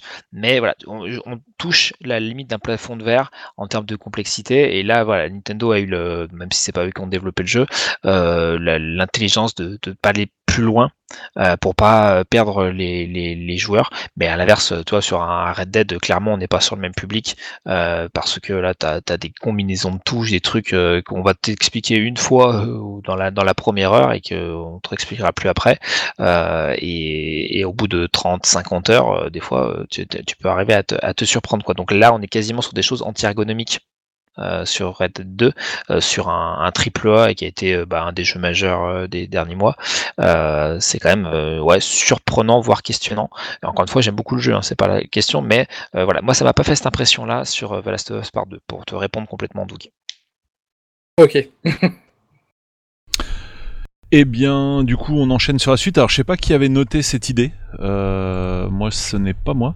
Euh, des jeux finis Day One, donc je ne sais que. que... Bah, c'était un peu, Bah, c'était un peu c'est trucs vraiment troll le- par rapport à ce qu'on disait tout à l'heure euh, sur les patchs Day One, c'est que bah, vu qu'il n'y avait pas de patch Day One, il fallait que le jour de la sortie, Ah oui, oui, les d'accord. jeux ok, soient bon, finis, ça, on l'a largement balayé, quoi, déjà.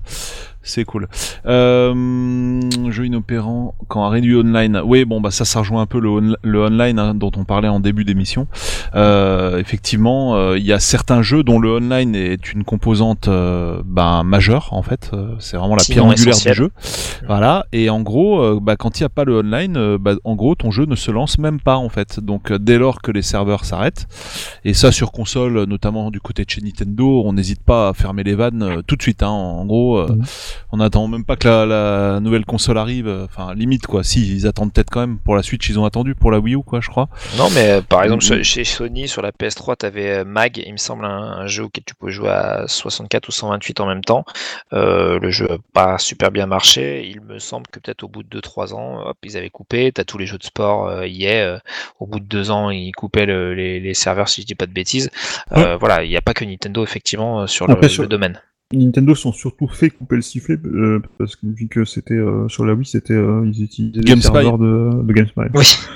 Euh, donc du coup c'est un peu un peu prématuré. Mais effectivement il y a des jeux qui euh, je parlais de de de, euh, de Flight Simulator euh, euh, qui a une grosse composante en ligne puisqu'il y a toute une partie euh, qui est euh, des données météorologiques et Oui. de, de- de données satellites qui, qui utilisent les services cloud de Microsoft. Et le jour où ces services-là s'arrêteront, ben il y aura plus cette dimension-là dans le jeu, donc on perdra une grosse partie de de de, de, Ah, de ce qui fait la euh, spécificité du jeu. j'essaierai de suivre justement euh, quand ce moment-là arrivera. Alors Mm. j'espère évidemment le plus tard possible pour ceux qui Mm. ont le jeu, euh, mais pour voir à quoi va ressembler le jeu, quoi. Ouais. Tout vide, enfin en tout cas avec euh, euh, peut-être des soit une carte inexacte, soit euh, bah, des éléments manquants. euh, c'est ouais, c'est en fait c'est c'est une dépendance alors qui est bénéfique pour un bon nombre de choses et qui bah, quand ça s'arrête bah, voilà, révèle ce- son Par exemple, qu'est-ce qui se serait passé, par exemple, si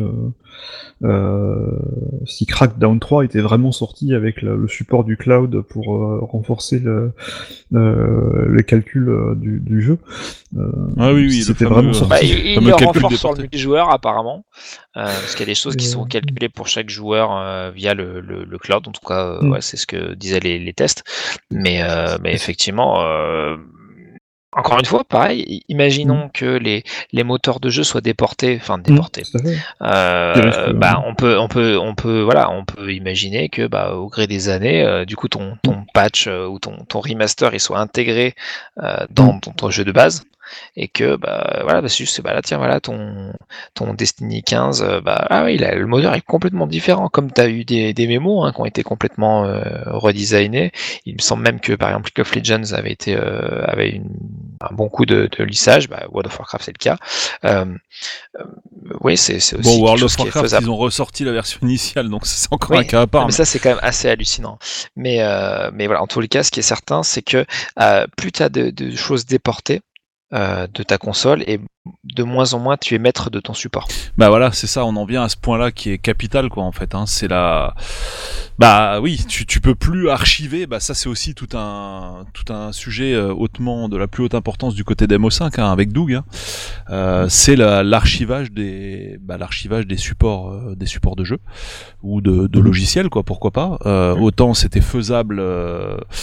Euh, bah, faisable avec les, les trucs qui sont sortis jusqu'à maintenant, autant depuis l'ère internet, ça commence à devenir compliqué quoi finalement. hein. Bah, Il y a des jeux qui ont complètement disparu, genre les jeux du WiiWare, euh, qui était la, la- pas la virtual console, mais la boutique de jeux originaux sur Wii, n'existe plus. Tout à fait. Donc du coup, aussi, euh, euh, où tous les jeux 32 bits sur iOS n'existent plus, ceux qui n'ont pas Mm. été mis à jour, ont été retirés de l'App de, de l'App Store Ouais. et n'existent plus. Voilà. Bah là, on en vient sur la problématique du démat, hein, pour le coup, euh, qui ferait Mhm, presque une émission à part entière. On va pas tout rentrer dans le détail. Là, on commence à arriver un peu à une heure Mais, et demie euh, d'émission euh, sans avoir attaqué les deux derniers chapitres, euh, qui font on- l'objet d'une autre on- émission. Donc Voilà. on a fail, hein, on a dit, fail. que, effectivement, il y aura, il y en aura deux. Euh, mais ouais, donc c'est effectivement c'est un, un, un problème de, de, de conservation là, de, pour la peine de, des- jeux quoi. Tout à fait. Parce que Mais vrai que comme, même- comme, on, co- comme on l'a dit, c'était pas fort complètement euh, inédit puisqu'on a des jeux euh, ben, sur euh, les jeux sur Satellaview euh, qui, qui ne- n'existent plus. euh, On- a énormément de, plus, euh, de- énormément de jeux micro euh, au Japon qui ont disparu. Oui, parce qu'il y a aussi euh, des, des, pla- des plateformes qui ont disparu et qu'on n'arrive plus à faire fonctionner. euh, Ah oui, les, les plateformes encore ça va, mais euh, euh, il y a des jeux qui sont sortis en 5000 exemplaires. ouais, ouais. Euh, au Japon, avec le climat, ça se conserve. Tout est pourri. Voilà, t- très, très difficilement. Euh, on a, on a des jeux, on a, on a des centaines de jeux, voire des milliers de jeux qui ont disparu. Voilà. Alors qu'il aurait suffi de les enterrer dans le désert, hein, comme des certains. Comme un certain E.T. et puis ça aurait été bon quoi. Pourquoi Et ils n'ont pas Doug- pensé Doug, donc il y a eu la mise au point de, on le rappelle, hein, on en profite de ça, quoi, de, de Pauline, donc il y a un appareil qui permet de sauvegarder les disquettes. Euh, Oui. Et donc dans lequel, euh, la conception dans laquelle euh, MO5 a joué un grand rôle, quoi, bien sûr. Avec la protection, surtout, c'est ça. C'est Voilà. de sauvegarder l'intégralité de la, de la disquette. Et Voilà. d'ailleurs, euh, on parlait des supports optiques. Euh, Il y a aussi un problème de, de, de pourrissement, on va dire, des, de- Ah oui, tout à fait. des supports optiques, euh, et notamment des premiers CD audio. Ah, qui oui, et puis surtout des 80. réinscriptibles aussi. Hein. Bon, enfin Voilà, ça, ça concerne Ah, pas les- l'officiel, mais Mm. Ouais, les euh, réinscriptibles, c'est mort. Hein, là, c'est... Mais il y a ce qu'on appelle le, le- il y a ce qu'on appelle Ou les le inscriptibles même. qui, euh, Ah. qui, qui est un problème aussi sur les sur les supports optiques. euh, effectivement, il y, a, il y a toujours cette problématique de la sauvegarde, mais qui en plus euh, est accentuée par euh, par ben, ce qu'on a dit, euh, des jeux qui euh, qui perdent des fonctionnalités parce qu'il n'y a plus de mode en ligne, euh, des jeux qui sont qui sont peut-être plus jouables du tout, euh, ou des jeux qui disparaissent carrément euh, parce que parce que ils sont uniquement dématérialisés et que qu'il n'y a aucun moyen de les sauvegarder. C'est clair. On avait noté aussi les actions replay. euh, Il y a plus vraiment d'actions replay ou il y en a qui m'auraient échappé? Non, j'ai l'impression. Non, non, je pense que c'est plutôt ça. Alors les actions replay, La dernière, ce que il c'était. va être sur l'école portable, mais. C'était des cartouches euh, qui permettaient de, de, de tricher en fait. euh, Oui, de changer des, des de valeurs changer en des valeurs en mémoire. En mémoire en Et fait, voilà. euh, voilà. Tu pouvais mettre euh, du sang rouge dans Street Fighter qui était censuré. euh, tu pouvais. euh, Bon, il y avait plein de trucs. Hein. Tu pouvais te mettre des Ah, infinies, bien infini, sûr, de euh, l'énergie infinie. euh, Mm. Ouais, ça, c'est, voilà, c'est, c'est, ouais. Vrai- que... bidouiller tes jeux, quoi.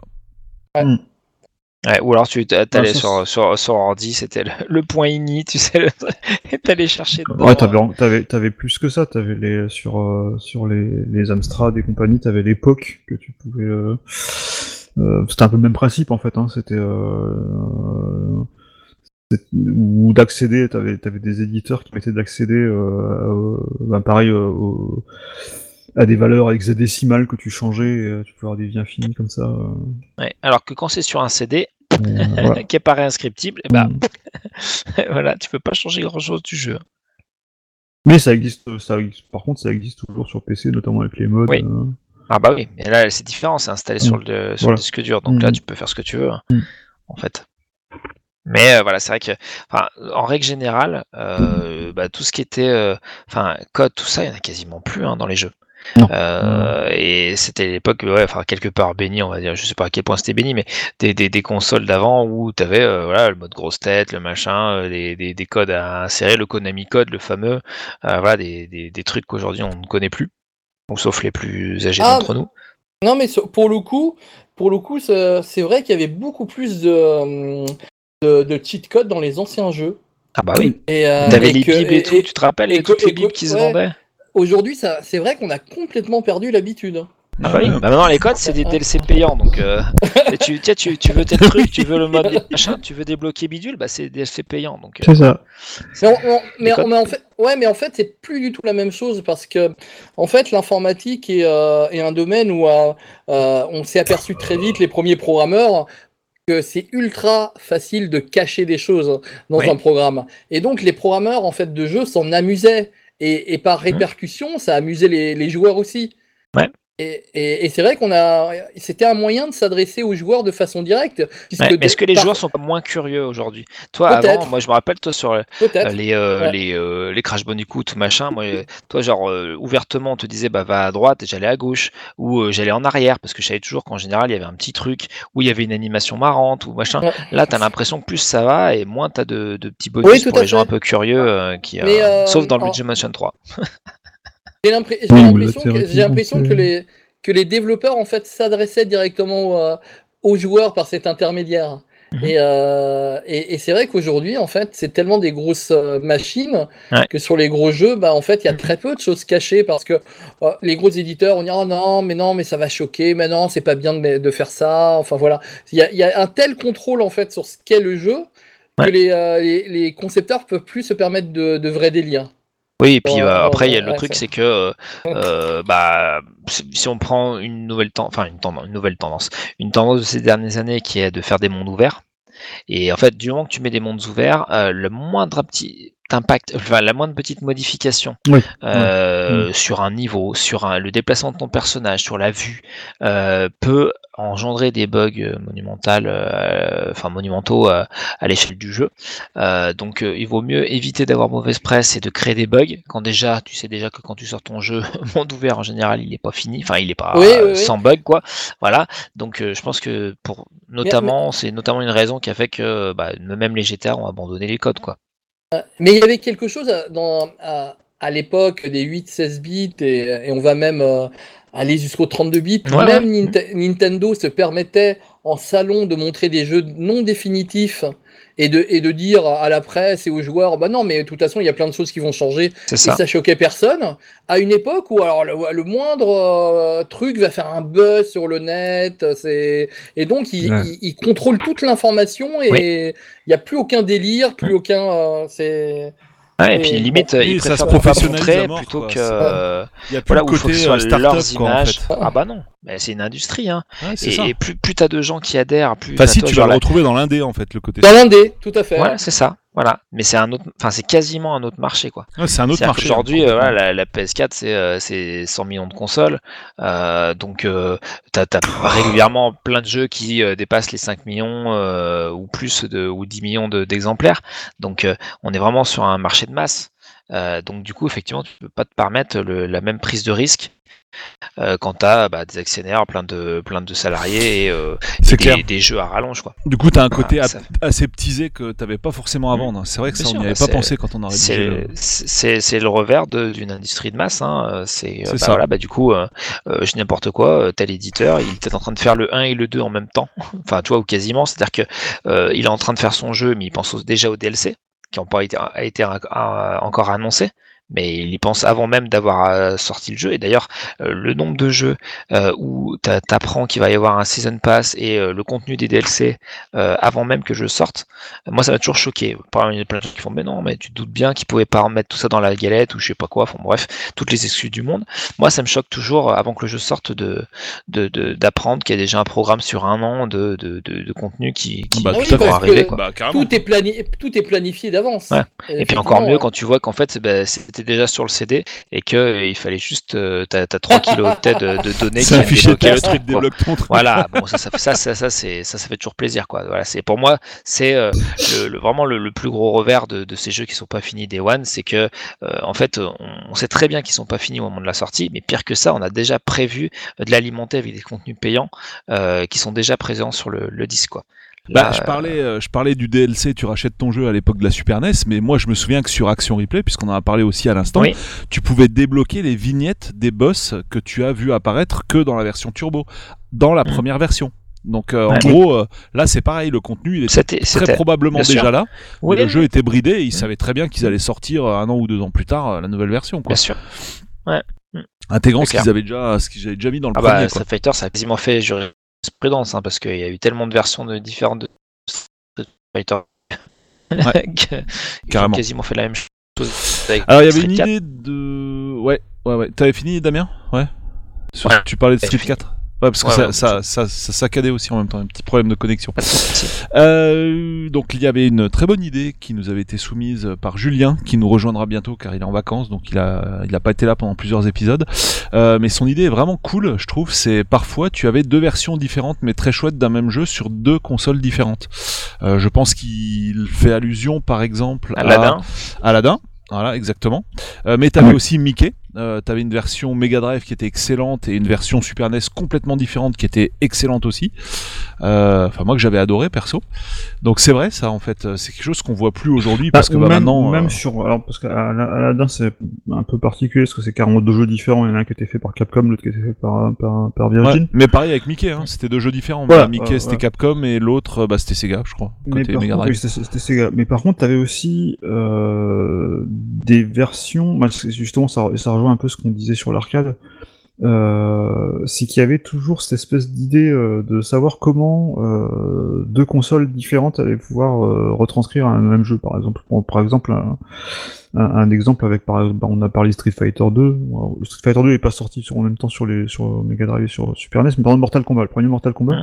est sorti en même temps sur sur, sur Super NES et sur euh, Mega Drive et c'était comme les consoles là ça rejoindra un truc qu'on qu'on fera peut-être dans, dans, dans l'émission euh, suivante enfin dans la prochaine émission qu'on consacrera à ce, à ce sujet, euh, c'est que les consoles en elles-mêmes étaient très différentes en fait. C'est plus aujourd'hui euh, euh, essayer de Oui, attends, c'est pas depuis différence longtemps entre- que les consoles sont identiques. Hein.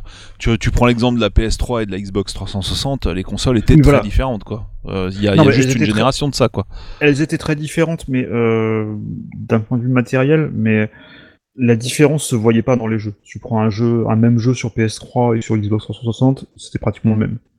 Tout à Par fait. contre, par contre, là où tu avais des caractéristiques genre entre Mega Drive et une Super NES, c'était complètement différent. T'avais pas du tout le même nombre de couleurs, t'avais pas du tout le même nombre de, t'avais pas du tout les mêmes technologies pour les musiques, t'avais pas du tout euh, les mêmes effets, t'avais pas de mode 7 sur euh, Mega Drive, etc.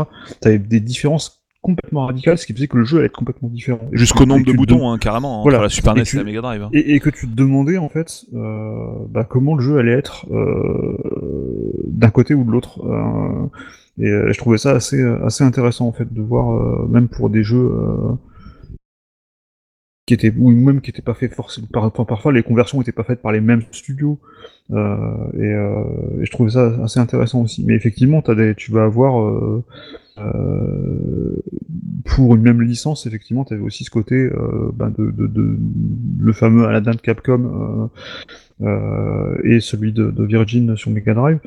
Euh, et ce qui est assez marrant d'ailleurs, c'est qu'à l'époque tout le monde disait euh, oh, le- que, que l'Aladdin de, la Super NES était, euh, était moins beau, était moins réussi que celui de la Mega Drive parce qu'il était moins proche du, euh, du dessin animé, parce que forcément celui de la Mega Drive été fait en, en collaboration directement avec les animateurs de Disney. Mais finalement, quelque part, aujourd'hui, j'ai l'impression que c'est plutôt le jeu de Capcom qui est réhabilité parce que son gameplay était, euh, était peut-être plus. Bah, Moi, je préfère japonais, celui- était. Je peux préférer celui de Virgin, mais bon. Euh, Mais, ouais, euh, euh, j'ai après, des fois, il y, a- y un peu, il y a, y a un peu de, de- j'ai j'ai eu l'impression enfin, j'ai- j'avais vu sur plusieurs vidéos qu'il y avait une réhabilitation de, de la version de Capcom qui disait ah ouais finalement en fait il était bien euh, celui de, celui de Capcom. Et, euh, mais en tout cas effectivement c'était deux approches complètement différentes. D'un côté t'avais un, un côté ben, très japonais, très arcade, et de l'autre t'avais vraiment la, tu voyais vraiment la, ben, la, la collaboration Disney euh, et t'avais vraiment deux approches sur le même. Ouais. Après, de, de- deux choses l'une, euh, euh, c'est- enfin, rien aujourd'hui n'empêcherait de, de- de- que deux studios différents bossent sur, un- sur un- Mm. une même licence de jeu. Euh, ça a certainement déjà dû exister euh, il n'y a pas si longtemps.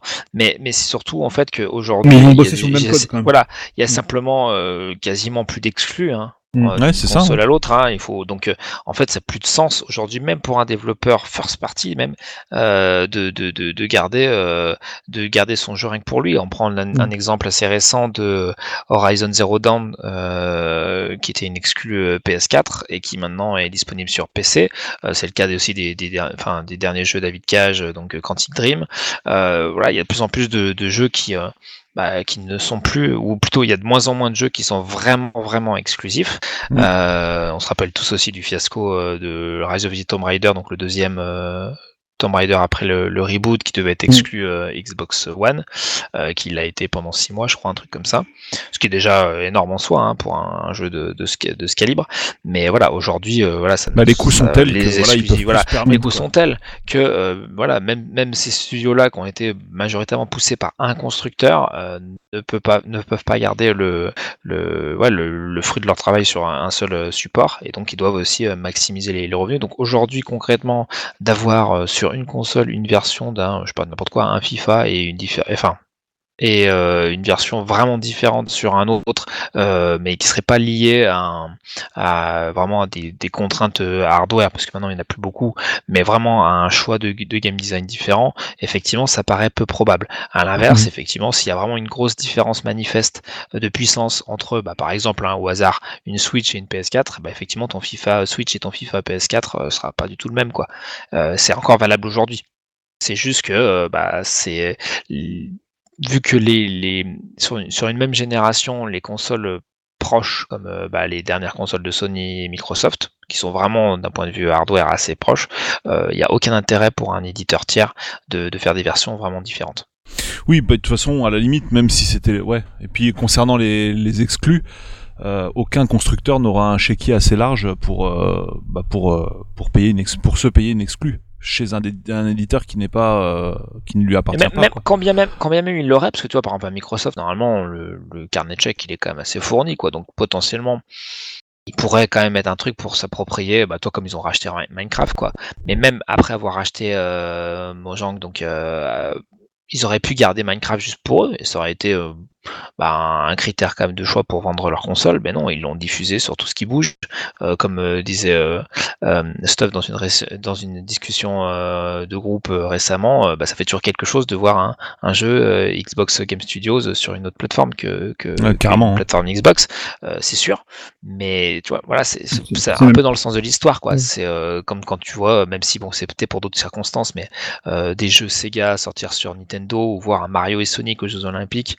euh, bah, pour les gamers que nous sommes, ça, ça fait quelque chose, quoi, de, de voir ces, ces deux univers, Mm. euh, voilà, ensemble. Et en vrai, bon bah, ça, ça a ça a pas arrêté la Terre de tourner. Enfin, la Terre ne s'est pas arrêtée de tourner. c'est Et, euh, et je trouve même On est que plutôt c'est gagnant en plutôt tant que joueur, bénéfique hein, pour le voilà exactement en tant que joueur parce que moi clairement j'avais qu'une seule des, des, des consoles bah ça ça m'embêtait de pas pouvoir avoir les deux Aladdin sur le même support Mm. donc là aujourd'hui si deux Aladdin existent et bah ils existeront sur les deux supports et et s'il y en a qu'un seul bah il existera sur les deux supports aussi Mm, Tout à fait. Mais par contre, euh, ouais, après je disais ça sur euh, parce que c'est- ma réflexion, elle était surtout sur le fait que c'était un jeu Xbox qui n'existait pas sur Xbox en fait. Oui. Euh, Mais euh, c'est encore une fois, une fois de plus Flight Simulator dont je parlais parce qu'il y a un Mais- logo Xbox Game Studio alors que le jeu n'existe sur Xbox. euh, en tout cas, oui mais parce que tu Pas as encore, l'application. Xbox sur PC donc Voilà, euh, voilà. mais c'est un peu un c'était un peu plus par rapport au fait que maintenant Xbox n'est plus une console, c'est devenu une, une c'est une plateforme marque en- euh, en gaming c'est la marque Mais, gaming de euh, Microsoft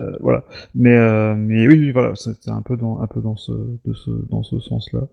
Et justement, ça va faire un lien avec la partie suivante, euh, qui était une idée que j'avais notée moi, c'est qu'il c'est, j'ai l'impression qu'il y avait encore, enfin, il y a encore toujours beaucoup de jeux euh, first party, notamment chez Nintendo, qui sort encore énormément de jeux sur, euh, soit même lui-même sur Switch, mais sur, euh, dans les consoles, et notamment à l'époque des consoles 8 bits et 16 bits, euh, Pour toi, il y en avait plus. Il y avait plus de jeux first party parce que même il y avait des consoles, notamment la Master System, où il y a eu quasi que des jeux de Sega Que ça. dessus. Euh, vu que, vu vrai, hein. que les, les jeux, euh, les éditeurs tiers euh, comme Capcom, Konami, etc. avaient quasi un contrat d'exclusivité avec Nintendo. Oui. Euh, bah, ce qui fait que bah, Sega devait faire ses jeux soi-même et ça, ça incitait Sega, je pense, à faire tous les genres de jeux parce qu'il fallait du coup alimenter la console en, en genre de, de jeux très différents. Et du coup bah, Sega faisait des jeux de sport Sega faisait des jeux de, de, de, de plateforme enfin il faisait tous les genres de jeux pour alimenter sa console et du coup ça, ça créait un, catalogue euh, assez varié en fait. Euh, c'est quelque chose qu'on a moins aujourd'hui parce que maintenant on a euh, on va avoir Sony ou Microsoft ou, ou Nintendo qui vont faire leurs exclus euh, sur leur plateforme parce qu'il faut avoir des titres quand même pour montrer que, euh, bah, que leur plateforme est, euh, est, est la meilleure et, euh, et qu'il faut avoir des expériences exclusives pour ça. Mais il y a plus ce côté,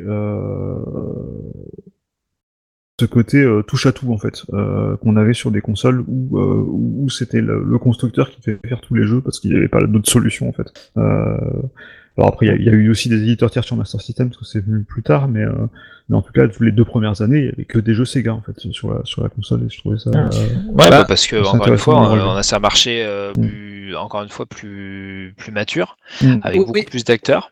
Donc du coup, bah, euh, c'est et puis c'est de plus en plus compliqué de satisfaire. Par exemple, aujourd'hui, un jeu de foot, tu peux pas te permettre de, enfin, à ma connaissance, euh, d'avoir euh, pas, pas, les noms officiels, d'avoir deux modes de jeu et puis d'avoir euh, trois touches euh, utilisables. Quoi. Aujourd'hui, tu es obligé d'avoir un, un, niveau de, de, de, répondre à un niveau d'exigence du consommateur qui est toujours plus grand. ça, c'est un premier point. Le deuxième point, c'est que bah, les jeux qui sont les plus vendus, hormis sur console Nintendo, donc les jeux console Nintendo, on sait très bien que ce sont les jeux Nintendo qui sont plus vendus. Sur les consoles Sony et sur les consoles Microsoft, euh, voilà, ce sont les jeux tiers. Donc ça va être les Call of Duty, les FIFA. Hein, grosso modo, c'est ça. Et les Just Dance. Donc en fait, les, les constructeurs ont besoin des éditeurs tiers pour faire vendre de la console. Parce qu'on sait très bien que c'est pas forcément sur la vente de console que euh, les constructeurs se font plus d'argent, c'est sur les royalties. Donc ils ont tout intérêt à ce qu'il y ait un maximum d'éditeurs tiers euh, qui euh, sortent des jeux et qui les vendent pour euh, retoucher du coup bah, le, petit pourcentage qui va bien à chaque à chaque jeu vendu. Mmh. donc ça aussi ça c'est aussi la conséquence euh, de, de, cette maturation du, du, du, marché qui fait que effectivement on a moins de, de, constructeurs qui touchent à tout en sortant des, des jeux force mmh. party sur des domaines bien variés.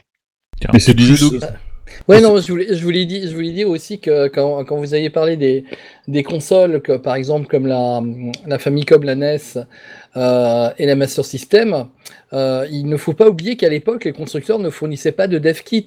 Oui. Oui. Donc, donc, il y avait énormément de, des premiers éditeurs euh, et studios qui travaillaient dessus. Euh, donc, au bout de, de deux ou trois ans qui euh, faisaient eux-mêmes leur, euh, leur dev kit. Donc on était un peu dans, dans un autre monde où euh, dans les studios il y avait aussi des, pas mal de hackers mmh, hardware où, où, en fait c'était vraiment quelque chose de très différent par rapport à aujourd'hui où il n'y avait mmh. pas de stratégie.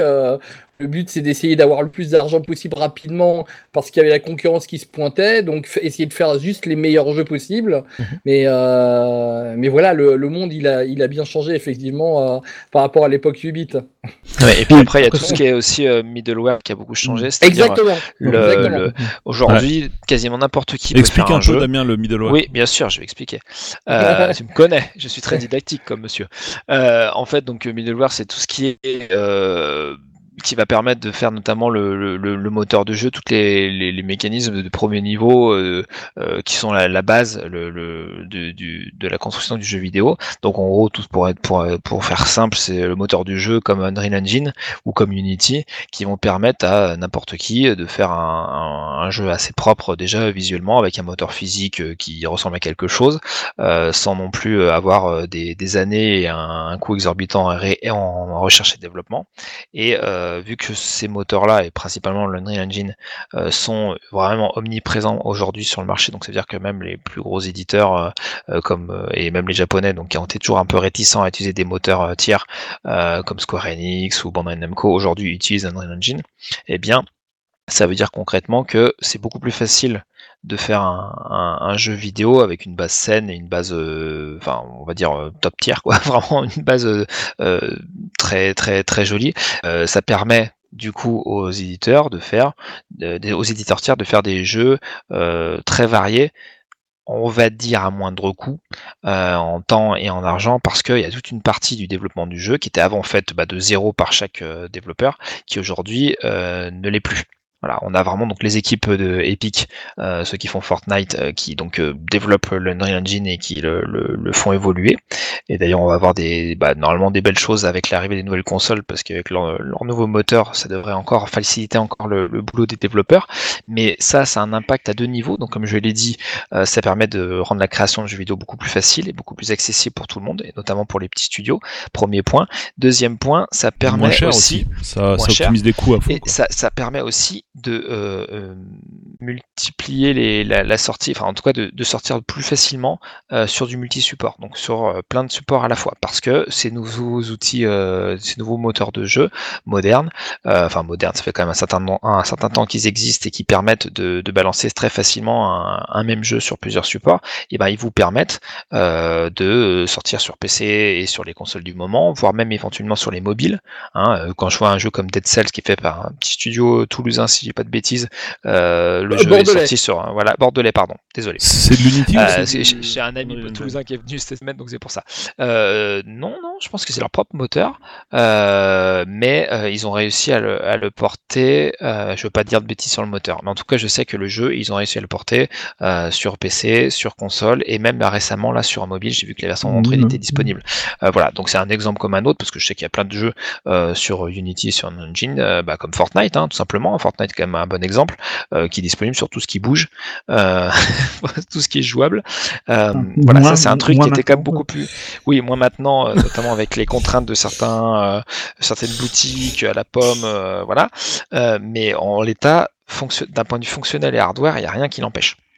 Voilà, parce que bah, l'Unreal Engine est multi-support de base, donc si ton jeu est pas trop gourmand, il peut tourner sur, euh, sur la plupart des, des- des plateformes. Et ça, c'est quand même une sacrée révolution pour les développeurs et aussi à l'inverse pour les consommateurs, parce que du coup, on peut très bien en tant que joueur euh, avoir une version pas déconnante euh, d'un jeu sur une Mm. plateforme un petit peu moins, moins puissante. Alors, je prends un exemple de The Witcher 3 qui est évidemment pas euh, sur Unreal Engine euh, et qui a nécessité vraiment un développement de fond pour essayer de le rendre euh, jouable et regardable sur Switch.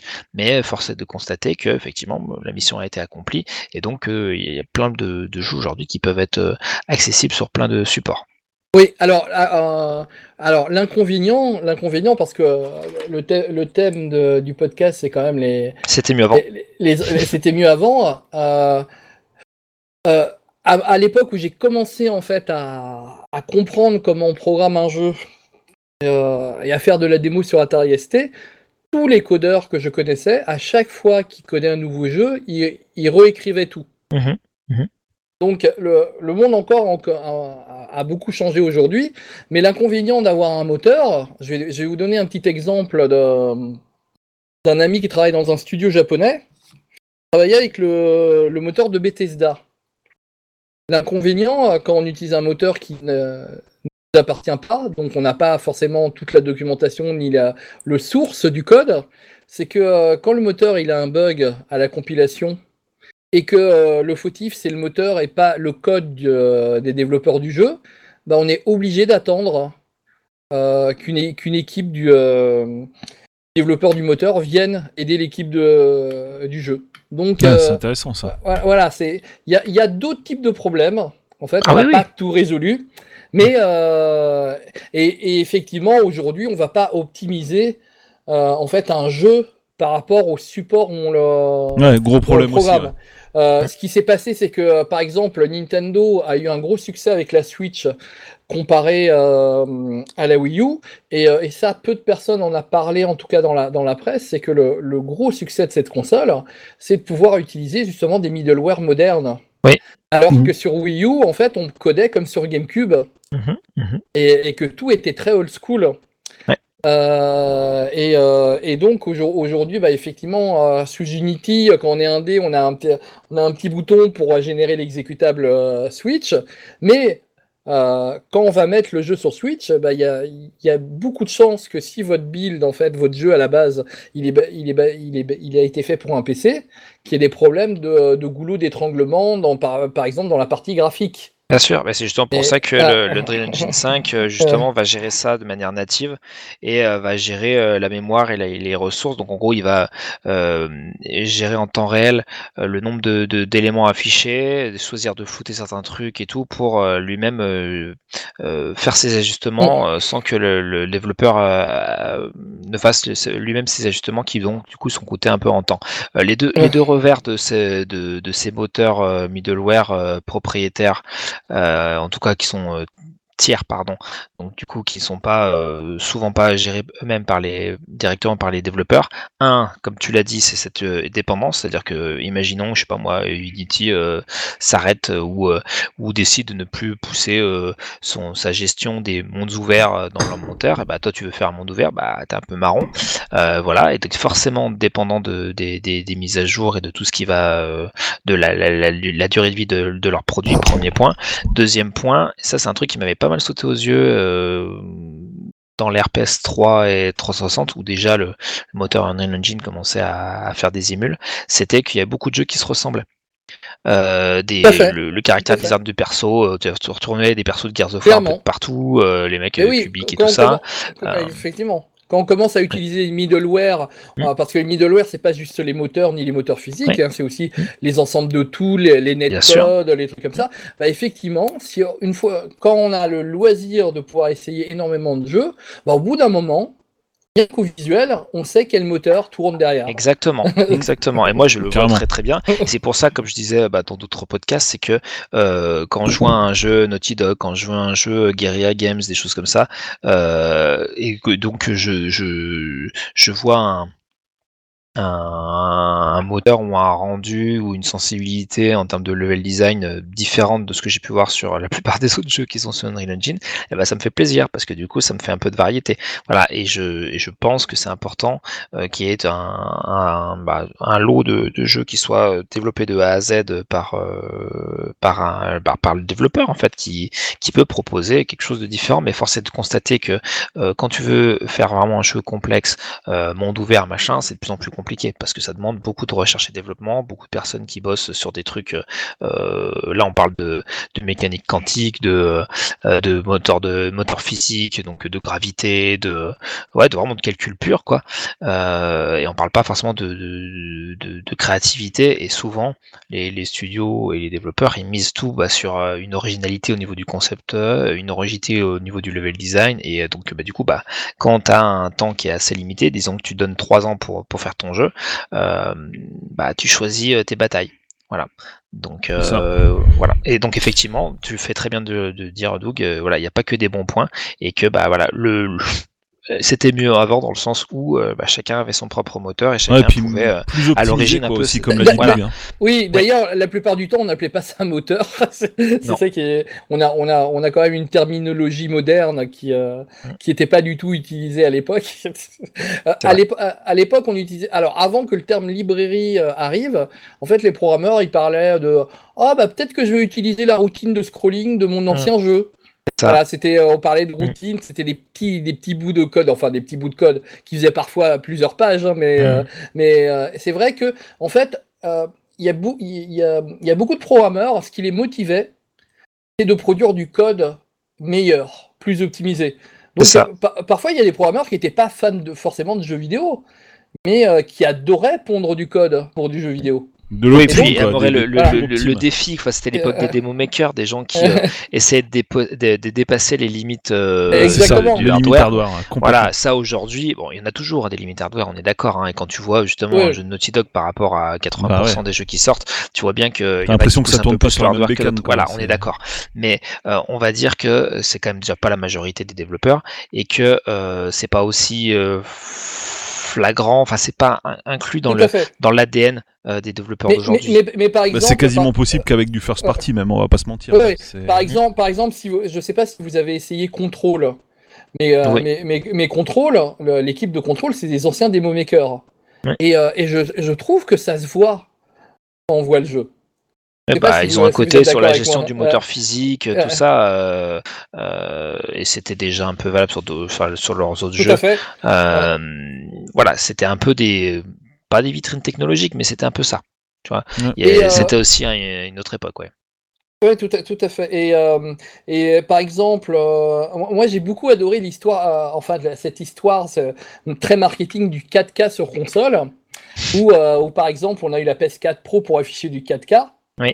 Et, euh, et ce qui est génial, c'est qu'on nous refait le même coup pour la PS5 et la nouvelle Xbox. Mhm. Moi, je me souviens très bien avoir visité un, un ami développeur qui avait son dev kit PS4 standard, hein, pas PS4 Mhm. Pro, et qui s'était fait pour s'amuser euh, pendant les pauses midi une petite démo en 4K. Mhm. Et euh, alors effectivement, c'est pas un jeu en entier, Bien sûr. avait pas 3000 textures, mais euh, je trouve ça assez marrant et, euh, et c'est et, et- vrai qu'en fait personne euh, personne en a parlé de, du fait que bah, la PS4 normale elle peut faire de la- du 4K en 30 images secondes euh, pour peu qu'on s'en donne la peine. C'est Oui. Bah parce que parce que bah en fait un peu comme pour les pour les comme je disais pour les DLC à venir payants ils en gardent sous le coude Euh, Oui. un et deux en fait et, et quelque part on peut pas trop trop l'en vouloir mais euh, si tu commences à dire que la console elle est 4K comme là ils ont commencé à dire que la PS5 et la, Oui, la, la, et la 8K. Series X sont 8K euh, les gens vont essayer de faire ça et on va se retrouver avec des jeux en monde ouvert qui vont tourner à 15 images secondes ça va pas être possible quoi donc et donc c'est souvent pour ça que je trouve que c'est étonnant ils en ont parlé tout de suite avant de, de montrer les consoles et maintenant on n'entend plus trop parler de 8K je sais pas si c'est que moi Exactement. mais euh, voilà, maintenant c'est déjà si on arrive à avoir du 4K 60 Ouais, FPS, apparemment c'est déjà, c'est déjà la peine en 60 Mais- FPS en 4K. Et tant mieux, euh, franchement, moi, euh, allez pas m'embêter avec du 8K, j'ai déjà pas de télé 4K, euh, et je pense Oui. que c'est le cas de pas mal de gens euh, dans les 4-5 premières prochaines années. Euh, donc, moi, je préfère, encore une fois, mais voilà, je, quitte à être modeste, hein, mais avoir euh, même, même un 1080p, Ah, mais alors, sûr, alors, à 60 alors, FPS. alors, vous savez que- pourquoi ils ont arrêté de, de parler du IK Parce que moi je le sais, hein, j'étais, euh, j'ai suivi ça de près. Ils ont reçu tellement de mails de développeurs qui leur conseillaient d'arrêter de parler du IK. Bah, ça, ça, ça- enfin, c'était tellement. C'était, enfin, t'entendais. Je veux dire, que déjà, tu sais que la 4K est pas installée. Alors, quand on parle de la 8K, tu dis, mais ça va tourner à combien d'images par seconde votre truc? Euh, Parce que ouais, c'est, il y a des développeurs, il y a des développeurs qui ont dit à Sony jamais je ne ferai de jeu en 8K. Bah, bien sûr. Ils, ont- ils Non, ont mais, été euh, violents. hein. Même, même les Blu-ray sont pas 8K. Je veux dire, euh, qu'est-ce que, enfin, il y a un moment, il faut, voilà, Là, c'était vraiment, c'est, le moment au, au début des annonces où euh, c'est qui qui a la plus grosse, etc. On Ouais, parle des teraflops et tout hein. ça. Et, Comme euh, et, et vous verrez euh, d'ici un an, euh, on, on aura oublié tout ça et on comparera bah, ce qui est comparable, c'est-à-dire les mêmes versions de, de- des jeux. Euh, ce qui est probable aussi, c'est qu'on compare plutôt plus que la beauté, on va comparer le temps de chargement, enfin, tu sais, le temps de lancement des jeux. Oui. Euh, je pense, hein, je pense qu'il y, aura peut-être 2-3 mois, alors je suis un peu ma Madame Irma, hein, mais euh, où euh, tous les jeux, les principaux vont passer au crime, vont dire alors, alors, alors, alors, euh, FIFA ou Call of Duty 15 000, euh, et il met combien de temps sur PS5, il met combien de temps sur Xbox euh, Series X, et on verra que je sais pas, n'importe quoi, il y a peut-être 5 ou 10 Oui, secondes oui, de différence, voilà, euh, Enfin, mais ça va être un peu la tout, mais en tout cas, comme je le disais tout à l'heure, je suis hyper content que Sony ait déplacé le combat sur les vitesses de Oui, chargement. Non, c'est ah là, mais là, mais parce oui, que- par- c'est clair. Parce qu'en face, ils vont avoir les, les services de streaming. Ils ont un service de streaming qui se met en place en 5 secondes et que la console, pour démarrer le jeu, il faut une, de- une demi-heure. Oui. Mais les services de streaming vont gagner. Ouais, et au-delà, et au-delà du streaming. Non, mais je pense qu'en face, en, en euh, face, le jeu local sera aussi optimisé au niveau du chargement. Ça m'étonnerait oui, qu'il oui. laisse, euh, qu'il laisse le terrain à Sony sur ce, ce plan-là. C'est sûr. pas. Mais en tous les cas, euh, s'il y a bien, en- enfin depuis longtemps, à un moment où on se dit peut-être que les consoles, elles peuvent avoir, alors retrouver à la fois euh, un- une plus-value qu'elles avaient avant. Donc, ce qui fait parfaitement le lien avec ce qu'on disait tout à l'heure en début d'émission, hein, euh, le changement instantané, tu joues à ton jeu euh, quand tu as envie tout de suite. Un petit retour aux sources, hein, Voilà, un petit rien. retour aux sources. Mais c'est pour ça justement que rien n'est n'est immuable. Alors encore une fois, il y a peut-être des données euh, euh, qu'on maîtrise pas, mais en tous les cas, je pense que c'est un bon retour aux sources et surtout, c'est un élément différenciant même par rapport au PC. Parce que euh, euh, Ouais, effectivement, bon, bah, des jeux en 4K Tout sur. PC, bah, il y en a, mais c'est pas non plus. euh, voilà, pour les faire tourner, il faut quand même déjà un truc costaud. Et si moi je te dis, bah écoute, euh, t'as le choix entre guillemets entre euh, ce même jeu-là sur PS5 qui sera très joli, hein, et très fluide et tout ça, mais il va se lancer en 5 secondes, et le même jeu euh, qui va se lancer en euh, 2 minutes 30 ou 1 minute 30 sur ton PC, bon, tu, tu peux, là, là, tu peux commencer à réfléchir. Là, on peut commencer à discuter.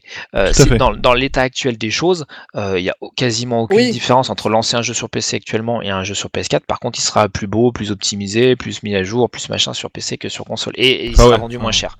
Si Donc, t'as un euh, SSD sur PC, il y a quand même une différence, mais euh, Voilà. Oui, Non, mais oui, euh, mais si tu veux, le truc, c'est que il y a déjà des CD sur PC depuis longtemps. Euh, ça n'a pas tué les temps de chargement, en tout cas pas euh, sur des temps de chargement de 5 à 10 ouais, secondes. À ma de la- connaissance, je peux me ouais, tromper. Par rapport à de la console, même. tu l'exploses hein, quand même. hein, Mais si bien t'as un sûr, c'est disque dur. court. hein. Mais si là je te dis que ton Red Dead 2 il se lance en 5 secondes pour sur PS5, alors que là il met, euh, je sais pas, pas loin de bien une minute hein, sur, euh, sur, sur PC actuellement, c'est là on, on commence à parler de choses qui sont palpables. Tu vois, c'est comme quand si tu compares la, la VHS Ah, mais c'est sûr, DVD hein. et sûr. le DVD et le Blu-ray. Euh, Il y a des bons technologiques à chaque fois, sauf que VHS DVD ça parlait à tout le monde. D'accord, tu vois, ah tiens, les couleurs sont pas baveuses, ah tiens, je peux revenir en arrière, j'ai pas à, re- à, à revenir à, à rembobiner ma cassette, etc. Et Ah, le tiens, DVD Blu-ray, les gens n'ont pas vu la différence, voilà, tu vois. Donc euh, pour moi, c'est un peu pareil. Et donc là, effectivement, je suis parfaitement de l'avis de Doug. Euh, enfin, quelque chose d'intelligent par rapport, qui, qui réfléchit à l'usage même des consoles.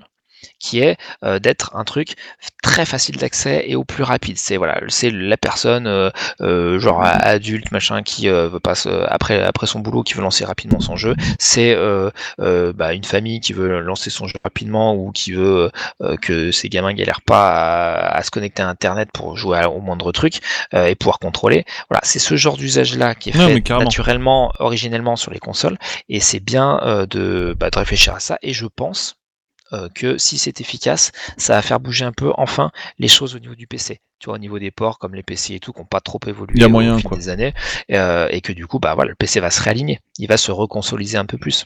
Tout à fait. Donc ça, donc ça va faire bouger tout, tout ça. Carrément. Moi, il y avait un petit point de Stéphane que je trouvais vraiment intéressant là sur les jeux first party, qui en avait moins, euh, qui euh, me vient à l'esprit en fait. C'était avec les consoles Nintendo. Euh, tu avais, on va dire, de la NES à la Super NES. À chaque fois, on t'ajoutait des nouvelles IP, tu vois, du genre, bah, sur Super NES, t'as Mario Kart que t'avais pas sur NES. Mais, enfin, je connais pas de contre-exemple. Hein, Peut-être que vous pourrez m'en sortir. Mais en général, à chaque fois, on ne faisait qu'en ajouter en fait. donc, en gros, sur Super NES, tu retrouvais tout ce que t'avais sur la NES, donc du Mario machin, tout ce que tu veux. Et en plus, tu avais bah, les nouvelles qui sont arrivées, bah, typiquement F0, euh, euh, Mario Kart, etc. Quoi. Et, euh, et ça, effectivement, ça s'est raréfié en fait à mesure que les jeux sont devenus plus compliqués à développer et plus longs à développer, quoi, tout simplement. typiquement, par exemple, sur 64, tu n'as pas de Metroid ça, ça mhm. passait complètement à côté. Euh, typiquement, pareil, F0 aujourd'hui, on en a plus depuis je sais pas combien de temps. Euh, donc c'est marrant, c'est que même les, les IP euh, historiques, on va dire, il y a des, elles sautent carrément des plateformes quand en fait. C'est ça, ça, je trouve ça étonnant quoi. Metroid, je pense que c'est plus parce qu'à mon avis ils ont pas trouvé le, la façon de le faire en 3D euh, sur à l'époque. Ouais, mais tu vois F0 sur Switch, ils auraient pu le faire depuis un moment quand même. Ouais, F0, je pense que c'est surtout une franchise qui est un peu passée de mode de chez Nintendo. C'est ça, bah on est F0, on est sur un trip plus arcade et je pense qu'ils recherchent autre chose. Euh, je pense qu'il y a aussi bah, toute, une, euh, toute une, euh, encore une fois, on disait voilà industrie de masse, euh, industrie mature, machin, etc. Ça veut dire quoi? Ça veut dire qu'on est sur la, une tendance à la rationalisation. Euh, quand tu vois que Sony a, coupé Wipeout euh, et quasiment toutes les licences euh, Psygnosis, quoi. Enfin, pas carrément toutes les licences Psygnosis. Euh, voilà, là, il y a des calculs qui sont faits à un moment en disant bon bah écoute, euh, pas rentable, pas rentable, pas rentable, on, coupe. Voilà. Euh, Motorstorm, moi j'adorais. voilà. Bon, euh, c'est premier point là. Et le deuxième point, bah, c'est que forcément, au départ, quand tu lances ta NES euh, et que tu as, euh, on va dire, n'importe quoi, hein, vraiment, mais euh, 3 à 4 licences canoniques, bah, c'est trop peu, donc il faut enrichir. Euh, quand à l'inverse, déjà dès la Super NES, tu commences à en avoir, je n'importe quoi, deux fois plus. Bon, euh, bah, sur d'après, tu réfléchis. Bah, bien sûr, tu optimises. Mm, et, après, bah, vu que les cycles de vie des consoles sont pas les mêmes, hein, par exemple, tu prends une GameCube, tu prends une 64 et tu prends euh, une, euh, une Wii U, elles ont pas eu le même, la même durée qu'une Wii, par exemple. Donc forcément, bah, sur Wii, tu vas avoir deux Zelda, alors que sur Wii U, tu en as eu un, qui était à moitié un, ancien, un jeu. Voilà. Bah, ceci ça, ouais, F0, ça reste quand même une licence canonique et je pense que ça marcherait encore, quoi, en fait. Hein, les jeux... je, suis le premier à regretter hein, l'absence de F0 mm. et je la comprends pas. Mais, euh, mais il est évident que s'il pensait rationnellement euh, faire un carton avec, qu'il le sortirait. oui, c'est sûr. En fait, en fait, en fait, il y, ouais, y avait un, un, développeur de Nintendo qui avait, euh, qui avait déclaré qu'ils n'avaient pas besoin de deux licences de jeux de course. C'est ça. Que je peux mm. comprendre. Voilà, 1080, c'est un super jeu snowboard, ils en ont fait qu'un seul. Bon, bah voilà. Après, ils peuvent aussi déléguer comme ils l'ont fait typiquement sur GameCube. Hein. Oui, bah GameCube c'était déjà pas eux qui le faisaient effectivement. Bah Sega. Voilà. Donc, euh, et encore une fois, toi Sega parce qu'ils le faisaient en arcade et toi c'est exactement ce que je te disais. F0 était quand même un trip plutôt arcade et je pense que Nintendo s'en écarte. c'est possible, c'est possible. Ouais, il est, il est, peut-être pas assez grand public, il est trop arcade, ouais, c'est. Hmm. Ouais, bon, dis, disons qu'il était, il était hardcore le, la version de Sega. Hein. Ah bah oui. Ah. Euh, peut-être, euh, ça va peut-être revenir. Euh, ouais, ça va peut-être revenir. J'ai adoré la version de Sega, en tout cas. Ah, y a, en tout cas, il y a. Il y a le vaisseau et le niveau dans Mario Kart, c'est déjà ça, il y a une première pierre. c'est le, genre, le genre de licence que je verrais bien revenir. Euh... Oui, il sortira en même temps qu'Half-Life 3, je pense. Ouais, mais je pense que je, verrais bien revenir sous la forme un peu de. Alors, je pense pas que ça trop la culture de Nintendo, mais euh, dans la veine de ce qu'a fait euh, Sega avec euh, Streets of Rage 4, c'est-à-dire de le filer carrément la licence à un autre éditeur qui sort un jeu F0. Et qu'il le Ouais, c'est plutôt en mode en mode petit indé. Mais je pense pas que Bah, Nintendo va ressortir. euh, Mais peut-être qu'ils le referont parce qu'ils ont. Après, le problème, c'est qu'il y a Fast RMX, quoi, et qu'il est super bon, quoi. Voilà. Et mais mais mais euh, mais je pense que c'est pas une priorité pour eux tout simplement. Non, c'est pas une prio. Et après, voilà, déjà sur leur prio, par exemple Metroid Prime 4, tu vois qu'ils ont bien bien galéré, que finalement ils leur passaient à Retro Studios. Euh, je pense que voilà, ils, euh, ils gèrent. En ce moment, ils sont vraiment en train de gérer. Ils font les, les projets les plus les plus évidents pour eux, qui étaient déjà sur les rails à l'é- à l'époque de la Wii U, hein, parce que Euh, enfin d'ailleurs je crois que ça a été confirmé, mais que par exemple Luigi's Mansion Luigi, 3 hein. c'était un jeu Mm. Wii U, voilà. Euh, et c'est certainement pas le seul. Euh, je pense même que le Paper Mario était aussi un jeu Wii U, etc. Euh, bon bref, euh, toujours est-il que euh, voilà, Zelda pour l'instant, aussi. bien sûr, Zelda est un jeu Wii U, donc C'est euh, un jeu Wii U, en fait. Mais... et pour l'instant, ils continuent à dérouler. Ils ont leur version Deluxe aussi, euh, qui vont très certainement bien se vendre et qui vont avoir au moins le mérite euh, de, de, de mettre en avant la, la, la, euh, bah, la- le catalogue, la qualité du catalogue Wii U qui était certes pas le plus, le plus dense du monde, mais qui était rempli de, de très bons jeux et euh, bon, qui ont été, qui a été mésestimé parce que la console s'est pas bien vendue. Mais en fait, elle s'est pas bien vendue parce qu'il n'y avait pas de très bons jeux. Elle s'est pas bien vendue parce que c'était une console qui était déjà très mal, euh, mais très mal calibrée et très mal commercialisée euh, et que bah derrière, euh, bah, ça, ça a tout simplement euh, pas suivi. Et que la Wii avait aussi lésé pas mal de, pas mal de, de, de, de vrais bons gros joueurs Nintendo et qui du coup, ouais. quand ils ont vu encore une fois le mot Wii, ils ont dit non, c'est bon, on s'est fait avoir Ouais, fois. de- plus, la Wii U était beaucoup trop chère. Oui. Parce que c'était avec un super support de stockage de 32 Go qui faisait rêver à l'époque. voilà, des temps de chargement au lancement, parce qu'on en parle, hein, des temps de chargement. Ah, ça sera ouais, peut-être si l'objet je- de- Il faut absolument qu'on fasse oui. une émission sur la Wii U. Parce que Si je, si je me tr- si je me trompe pas, euh, c'est Oui. la console la plus chère de Nintendo. Oui. Ah, et c'est euh, voilà, même au Japon, hein, au Japon euh, où ils avaient le, le sacro-saint prix de, de 25 000 yens qu'ils avaient juré de jamais dépa- dépasser Ouais. pour une console. Mm. bah, bah là, ils l'ont dépassé, ça leur a porté malheur. hein. Bah, ils ont fait ce que Sony a fait avec la PS3, c'est-à-dire que euh, vu le succès de la PS2, Sony avait euh, gonflé, enfin le prix de sa PS3 Oui, oui. pensait que ça se vendrait à n'importe quel prix, ce qui n'a pas été le cas.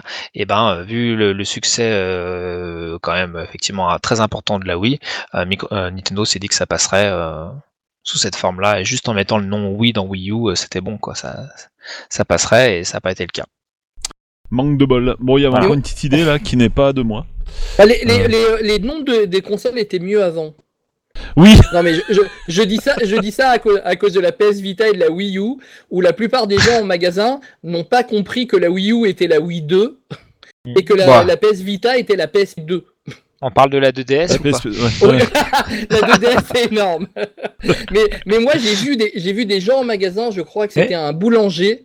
Ah. Qui, qui demandait la PSP2, est-ce qu'elle est sortie Alors que la PS Vita était sortie de- déjà depuis 9 mois. Eh bah, moi je t'ai Incroyable, dit, hein. J'étais dans un magasin Fnac et, euh, et je me suis permis de, de renseigner des gens parce que le vendeur leur avait dit non non mais euh, rachetez la rachetez la la, la, la, la 2DS euh, machin parce que non la 3DS parce que les jeux DDS sont pas compatibles 3DS. Et euh, du coup, moi, j'ai j'ai laissé le gars parler. Après, je suis allé voir les gens. aïe, Je fais, non, non, aïe, mais il vous dit des cracks, gardez votre 2DS. euh, Elle sera très bien marché, les jeux 3DS. C'est juste que les jeux 3D, ça n'apparaîtront pas en 3D, mais euh, c'est c'est la même chose en fait. Ah bon, d'accord, merci beaucoup, monsieur. Et comment vous savez ça? Je dis bah écoutez, je bosse dans le jeu vidéo, donc je peux vous aider. Voilà. mais, euh, mais du coup, ça, ça reviendra à, une des, une- un des points qui était noté quelque part, mais plus dans la côté, dans le, dans la notion de service et qu'on évoquera dans une prochaine émission. C'était euh, la qualité des conseils des vendeurs. Oui, Tout à fait, oui. tout à fait. On avait noté. Ouais, c'était pas vraiment mieux avant. Ouais, alors ça, enfin ça, on va dire qu'il y a une époque euh, charnière où euh, quand c'était les magasins de jeux vidéo, c'était pas mieux avant. Quand c'est passé en- avec les vrais magasins, oui, effectivement, c'était, c'était peut-être mieux avant. Euh, du coup, quelqu'un avait noté les boîtes et artwork plus jolies. Euh, et puis aussi l'histoire des notices en couleur. Voilà, je ne sais ce plus qu'on a avait- évoqué un peu tout à l'heure. euh, voilà, Ouais. bah, c'est euh, c'est quand on donnait un peu plus quand t'achetais ton jeu, Mhm. voire même beaucoup beaucoup plus, parce qu'on avait vraiment des fois des, des boîtes euh, extrêmement fournies euh, ou avec voilà des, en fait, où l'acte d'achat était vraiment un acte, enfin, Récompensé plus quelque part. Voilà, récompensé, militant et euh, où le, le, le, le, le- comment dire, le studio te faisait rentrer un peu dans son process de, de, de production ou te remercier d'une manière ou d'une autre. Voilà. Là aujourd'hui, maintenant, on est industrie de masse, donc euh, c'est comme tu vas voir ton film, tu vas le voir euh, dans le Gaumont du coin ou tu vas le voir dans un petit truc indépendant, c'est exactement la même expérience quoi. Il y a quasiment pas de bonus, Euh, il y a pas de bonus d'ailleurs. Euh, je sais pas si vous vous rappelez d'ailleurs d'une époque où on avait les entractes aussi au milieu des films. C'est un petit aparté, mais mais qui m'a marqué. Et ben là, c'est pareil. En fait, le jeu vidéo, en fait, euh, t'avais ta, petite entracte, c'était au moment où tu achetais ton jeu. Je sais pas si vous êtes déjà arrivé. Je, je lançais pas tout de suite. J'ouvrais la boîte. Je, je feuilletais le mode d'emploi, la notice, machin. Quand il y avait des petits à côté, je regardais les artworks ou euh, je regardais les conseils de jeu et machin. Et après, je lançais mon jeu. Maintenant, euh, Ouais, c'est le petit plaisir. Limite, je regarde euh, même pas la boîte, quoi. J'ouvre, euh, je, lance le CD de toute façon le plus vite possible. Je le mets dans la console parce que vu qu'il faut qu'elle s'installe, donc le plus vite possible, je mets ça. Après un petit café et puis après on joue quoi. Mais c'est plus du tout le même acte en fait. En tant que que, que joueur, tu tu ne penses qu'à être dans le jeu, alors Mhm. qu'avant t'avais tout l'à côté qui était sympa euh, et effectivement le, le design de la boîte parce que souvent en plus tu avais une surboîte bon c'est pas forcément très écolo mais tu avais une surboîte euh, soit en, en carton etc avec des artworks qui étaient d'ailleurs beaucoup plus jolis que le jeu en, en lui-même. On en a déjà parlé dans une émission mais euh, en fait tu voyais le jeu euh, la, la, la, la pochette et tout c'était Sauf sur la, Master la System. vraie vie quoi. Voilà Ouais, sur Master Master System. System, voilà. Master System euh, c'est on, on- oublie les les jaquettes n'ont pas existé. Les jaquettes Master System n'ont pas existé. Euh, mais euh, mais voilà, en gros, en gros, ça te vendait du rêve, et puis après, tu regardais derrière le screenshot où tu lançais le jeu, tu fais Ah, ah ouais, d'accord. Donc ça, c'est des joueurs de foot, ça? Ah ouais, d'accord, ok. Non, je, je croyais que c'était des, points qui clignotent. et c'était encore plus vrai euh, côté, euh, côté PC. Oui. Où les boîtes étaient absolument magnifiques euh, à l'époque de- des jeux DOS. Euh, Oui. des boîtes, il y avait des boîtes énormes, des illustrations euh, Ouais. magnifiques, avec des manuels à l'intérieur, avec des cartes en tissu, avec des, Mm. des, des goodies. Enfin, c'était absolument les boîtes des Ultima, de Ouais. l'époque des King's Quest et tout ça. Ce que j'aimais pas, euh, c'est que t'avais pas de standard sur la boîte, quoi. Non, par contre, une taille différente sur PC, pas- tu mettais Oui. ça sur ton étagère, Ah, pour ça ressemblait à rien, quoi. compliqué. T'avais pas, ouais. t'avais pas de Mais c'était limite entre le jeu de société et le jeu Oui, c'est ça. Exactement. Et, euh, et là où je trouve qu'on a, on, on a beaucoup perdu euh, de ce côté-là. Mais effectivement, moi, je, enfin, sur les boîtes, je suis assez partagé parce que ça, je trouve qu'il y en a eu des moches et des belles euh, dans toutes les époques, en fait. Euh, aussi puis maintenant on a les, versions comment style machin là, enfin les Mm. il arrive d'avoir des, des boîtes assez jolies aujourd'hui. Mais par contre, quand tu ouvres, ça fait vraiment chiche. T'as as un- Mm. en général un tout petit papier qui dit attention. Petit feuillet alerte sur l'épilepsie, je sais pas quoi, voilà. Et puis euh, voilà. Ouais, c'est ça. Mais, mais, par contre, ce que je regrette surtout, c'est les notices, en fait. Euh, Oui. Et surtout les notices, notamment des jeux Nintendo qui étaient en couleur, qui étaient, euh, qui Mm. avaient des super Ouais. illustrations et tout ça. Euh, mais c'était, ça aussi, c'est, ça aussi, c'est un peu partagé parce qu'il y avait aussi euh, des grosses différences, notamment entre le Japon et, euh, et l'Occident. Euh, je pense notamment aux notices sur PlayStation qui étaient en couleur au Japon. Euh, moi, je me rappelle, j'avais acheté Tekken 2 en, en, en import japonais. T'avais une notice avec des, des fiches pour chaque personnage avec des illustrations en, en 3D, en couleur et tout, qui était magnifique. Euh, ce que t'avais pas du tout dans la version française. Euh, et euh, voilà, mais en, donc en règle générale, ouais, c'était un truc qui était, qui était assez, euh, assez joli, puis ça te mettait un petit peu déjà dans l'ambiance. Moi, je me rappelle, Ah, j'avais acheté, ouais. euh, j'avais acheté euh, le Zelda Wind Waker. Euh, Ouais, je l'avais acheté avant la, con- je l'avais acheté avant même d'avoir la console parce que en fait je, je voulais acheter absolument le collector. Je pensais que qu'il allait partir vite. euh, Pareil. euh, et du coup, j'avais la notice peut-être une semaine avant d'avoir la console. Je sais que j'avais commandé sur, sur Amazon. Et, euh, et du coup, bah, pendant une semaine, j'ai regardé la notice, je me suis déjà immergé un peu dans l'univers. En fait, Euh, c'était quelque chose effectivement qui était un peu, euh, qui était un peu différent de ce qu'on a aujourd'hui. Euh, Il n'y a plus de, il y a plus à lire quoi. Et c'est un peu dommage. Ou alors c'est une notice euh, qui est dans le jeu euh, ou en ligne. il y y a quand même un petit truc euh, que Nintendo fait, je trouve, qui est pas mal euh, sur certains jeux Switch. Il y a une mini notice d'une page à l'intérieur de la jaquette en fait. Ouais. Genre sur Mario Kart, il y a un, un tout petit dessin qui explique les commandes et je trouve ça très ben, sympa du coup. Mais, Ouais, euh, ou des jaquettes réversibles aussi de temps en temps. Voilà. mais- mais, euh, mais c'est vrai qu'on a perdu de, de, de, de ce côté-là. Bah, en fait, on est moins sur, la- le hein. culte de l'objet, voilà, Mm. euh, de l'objet de collection, le truc qui fait qui fait Voilà, bien. On est encore une fois sur euh, sur un truc plus plus utilitaire, quoi. Ouais, moi, je me, souviens, je, me, je me souviens de jeux, euh, surtout micro. Alors, je me rappelle plus exactement, il y avait un RPG, mais je crois qu'il y avait Star Glider euh, 1, je crois, ou 2, je sais, je sais, je me souviens plus, où euh, carrément dans la boîte il y avait un roman. Oui. Donc oui. à, à lire avant le jeu. Et, euh, et moi, je me souviens dans les trans euh, en prenant le métro, parce que bon, que voilà, je, je faisais un long trajet pour rentrer chez moi, bah, commencer à lire et, et, Ouais, et, avant d'avoir chargé le jeu, j'étais déjà dans le jeu, dans ma tête. c'est ça, tu, euh, tu te mets dans l'ambiance et puis même Ouais. tu te chauffais quoi pour essayer de, de voir le jeu. Puis après, déception, le jeu était tout pourri. Tu fais ah bon, mais là c'est bien. Ok, bon, c'est déjà, c'est déjà pas mal. Il y avait un, je- pareil, il y avait un, jeu- un jeu comme ça, c'était un, un Sierra, c'était Gold Rush, qui un jeu qui euh, Ah, se passe à la Rush, rue, ouais. à la rue et vers l'or. Et à l'intérieur, tu avais carrément un petit bouquin sur la rue et vers l'or, un petit de- avec des photos de, avec des photos d'époque et tout. Enfin, c'était vraiment euh, donc des- des- des- parmi les premières photos euh, euh, en noir et blanc et tout. Et c'était euh, et c'était euh, un super euh, un super complément au jeu parce que tu avais vraiment un contexte historique. euh, Et vous vous rappelez de la roue anti-piratage de Monkey Island euh, Oui, c'est ça, ce que j'allais dire. Dans les les- boîtes, il y avait pas mal de euh, systèmes anti-piratage ouais, aussi. Et, hein. et Ouais. des films de protection aussi. euh, Oui. Que quand tu faisais la photocopie en noir et blanc du manuel, euh, il y avait certains codes en couleur que tu, bah, voilà, c'est- assez marrant d'ailleurs. permettait de débloquer à le ce jeu. Sujet, euh, à ce sujet, euh, j'ai une petite anecdote qui est assez marrante, c'est que du coup ces jeux sont disponibles pour la plupart sur GOG. Oui. Euh, et euh, il y a des scans souvent des, des- de, de- de ces jeux, euh, de, Mhm. les notices et, et, et aussi euh, des bouquins de solutions qu'on pouvait acheter euh, Ouais. euh, chez Ah, Sierra ou chez LucasArts. Par contre, les scans sont fournis sans le film de protection, ce qui fait qu'on peut pas lire. en fait. Ah, tout, tout est recouvert de rouge, du coup, pour le, faut- aïe, il faut se refaire, re- se retrouver un petit film de, un petit film cellophane rouge pour pouvoir euh, lire la solution. c'est beau. c'est excellent ça. Ouais, oui, moins excellent dans, que dans, sur dans le coup, mais, ouais. Maniac, Maniac Mansion, voilà. Maniac Mansion, ouais. Maniac Mansion, euh, Exact. euh, Mais voilà, c'était, c'était une autre époque. Tout à fait. Euh, donc, euh, bah, on va pas tarder à boucler tout ça. Euh... un dernier point à rajouter ou euh... qui je sais Bon, pas je pense qui... qu'on est pas mal. Hein. on a à 2h20 Oui. quand on devait en passer euh, Voilà, il y en 2h20 a sur un- la moitié de ce qu'on a noté en fait. hein. C'est ça. Donc un là, on peut faire des émissions. hein. Il y en avait un dernier, mais on pourra l'aborder euh, dans la prochaine partie sur les consoles, qui rejoint un peu. euh, On le met dans les consoles le dernier peu, point. euh, ouais, je pense, parce que ça rejoint de toute façon euh, le fait que les consoles et les micros étaient très différents à l'époque, donc.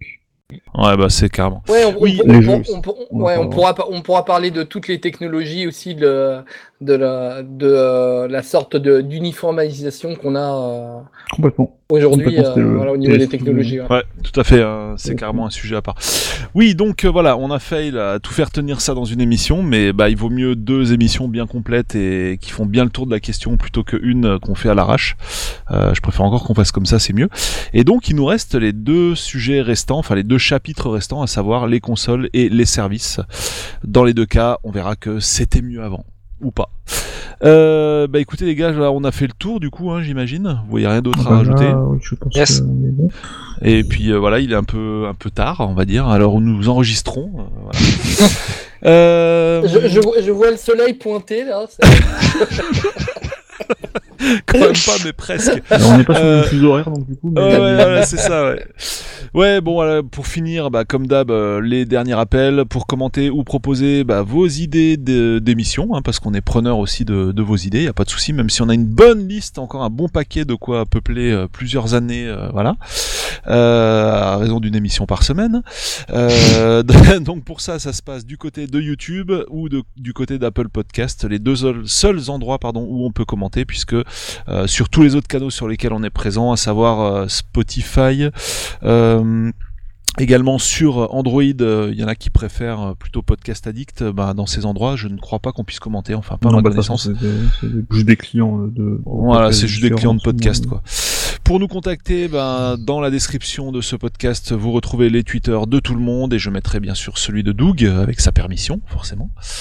Et puis, euh, ben, on va se quitter là-dessus et puis on se dit à la semaine prochaine. Merci Doug d'être passé, c'était Yes. bien cool et, et ben, et ben salut. Et donc Doug, Doug, tu vas devoir rempiler pour une On n'a pas fini là, hein. on va pas te laisser, on va pas te lâcher comme ça. hein. Ouais, non, mais j'en ai marre de cette époque où il y a des DLC tout le temps.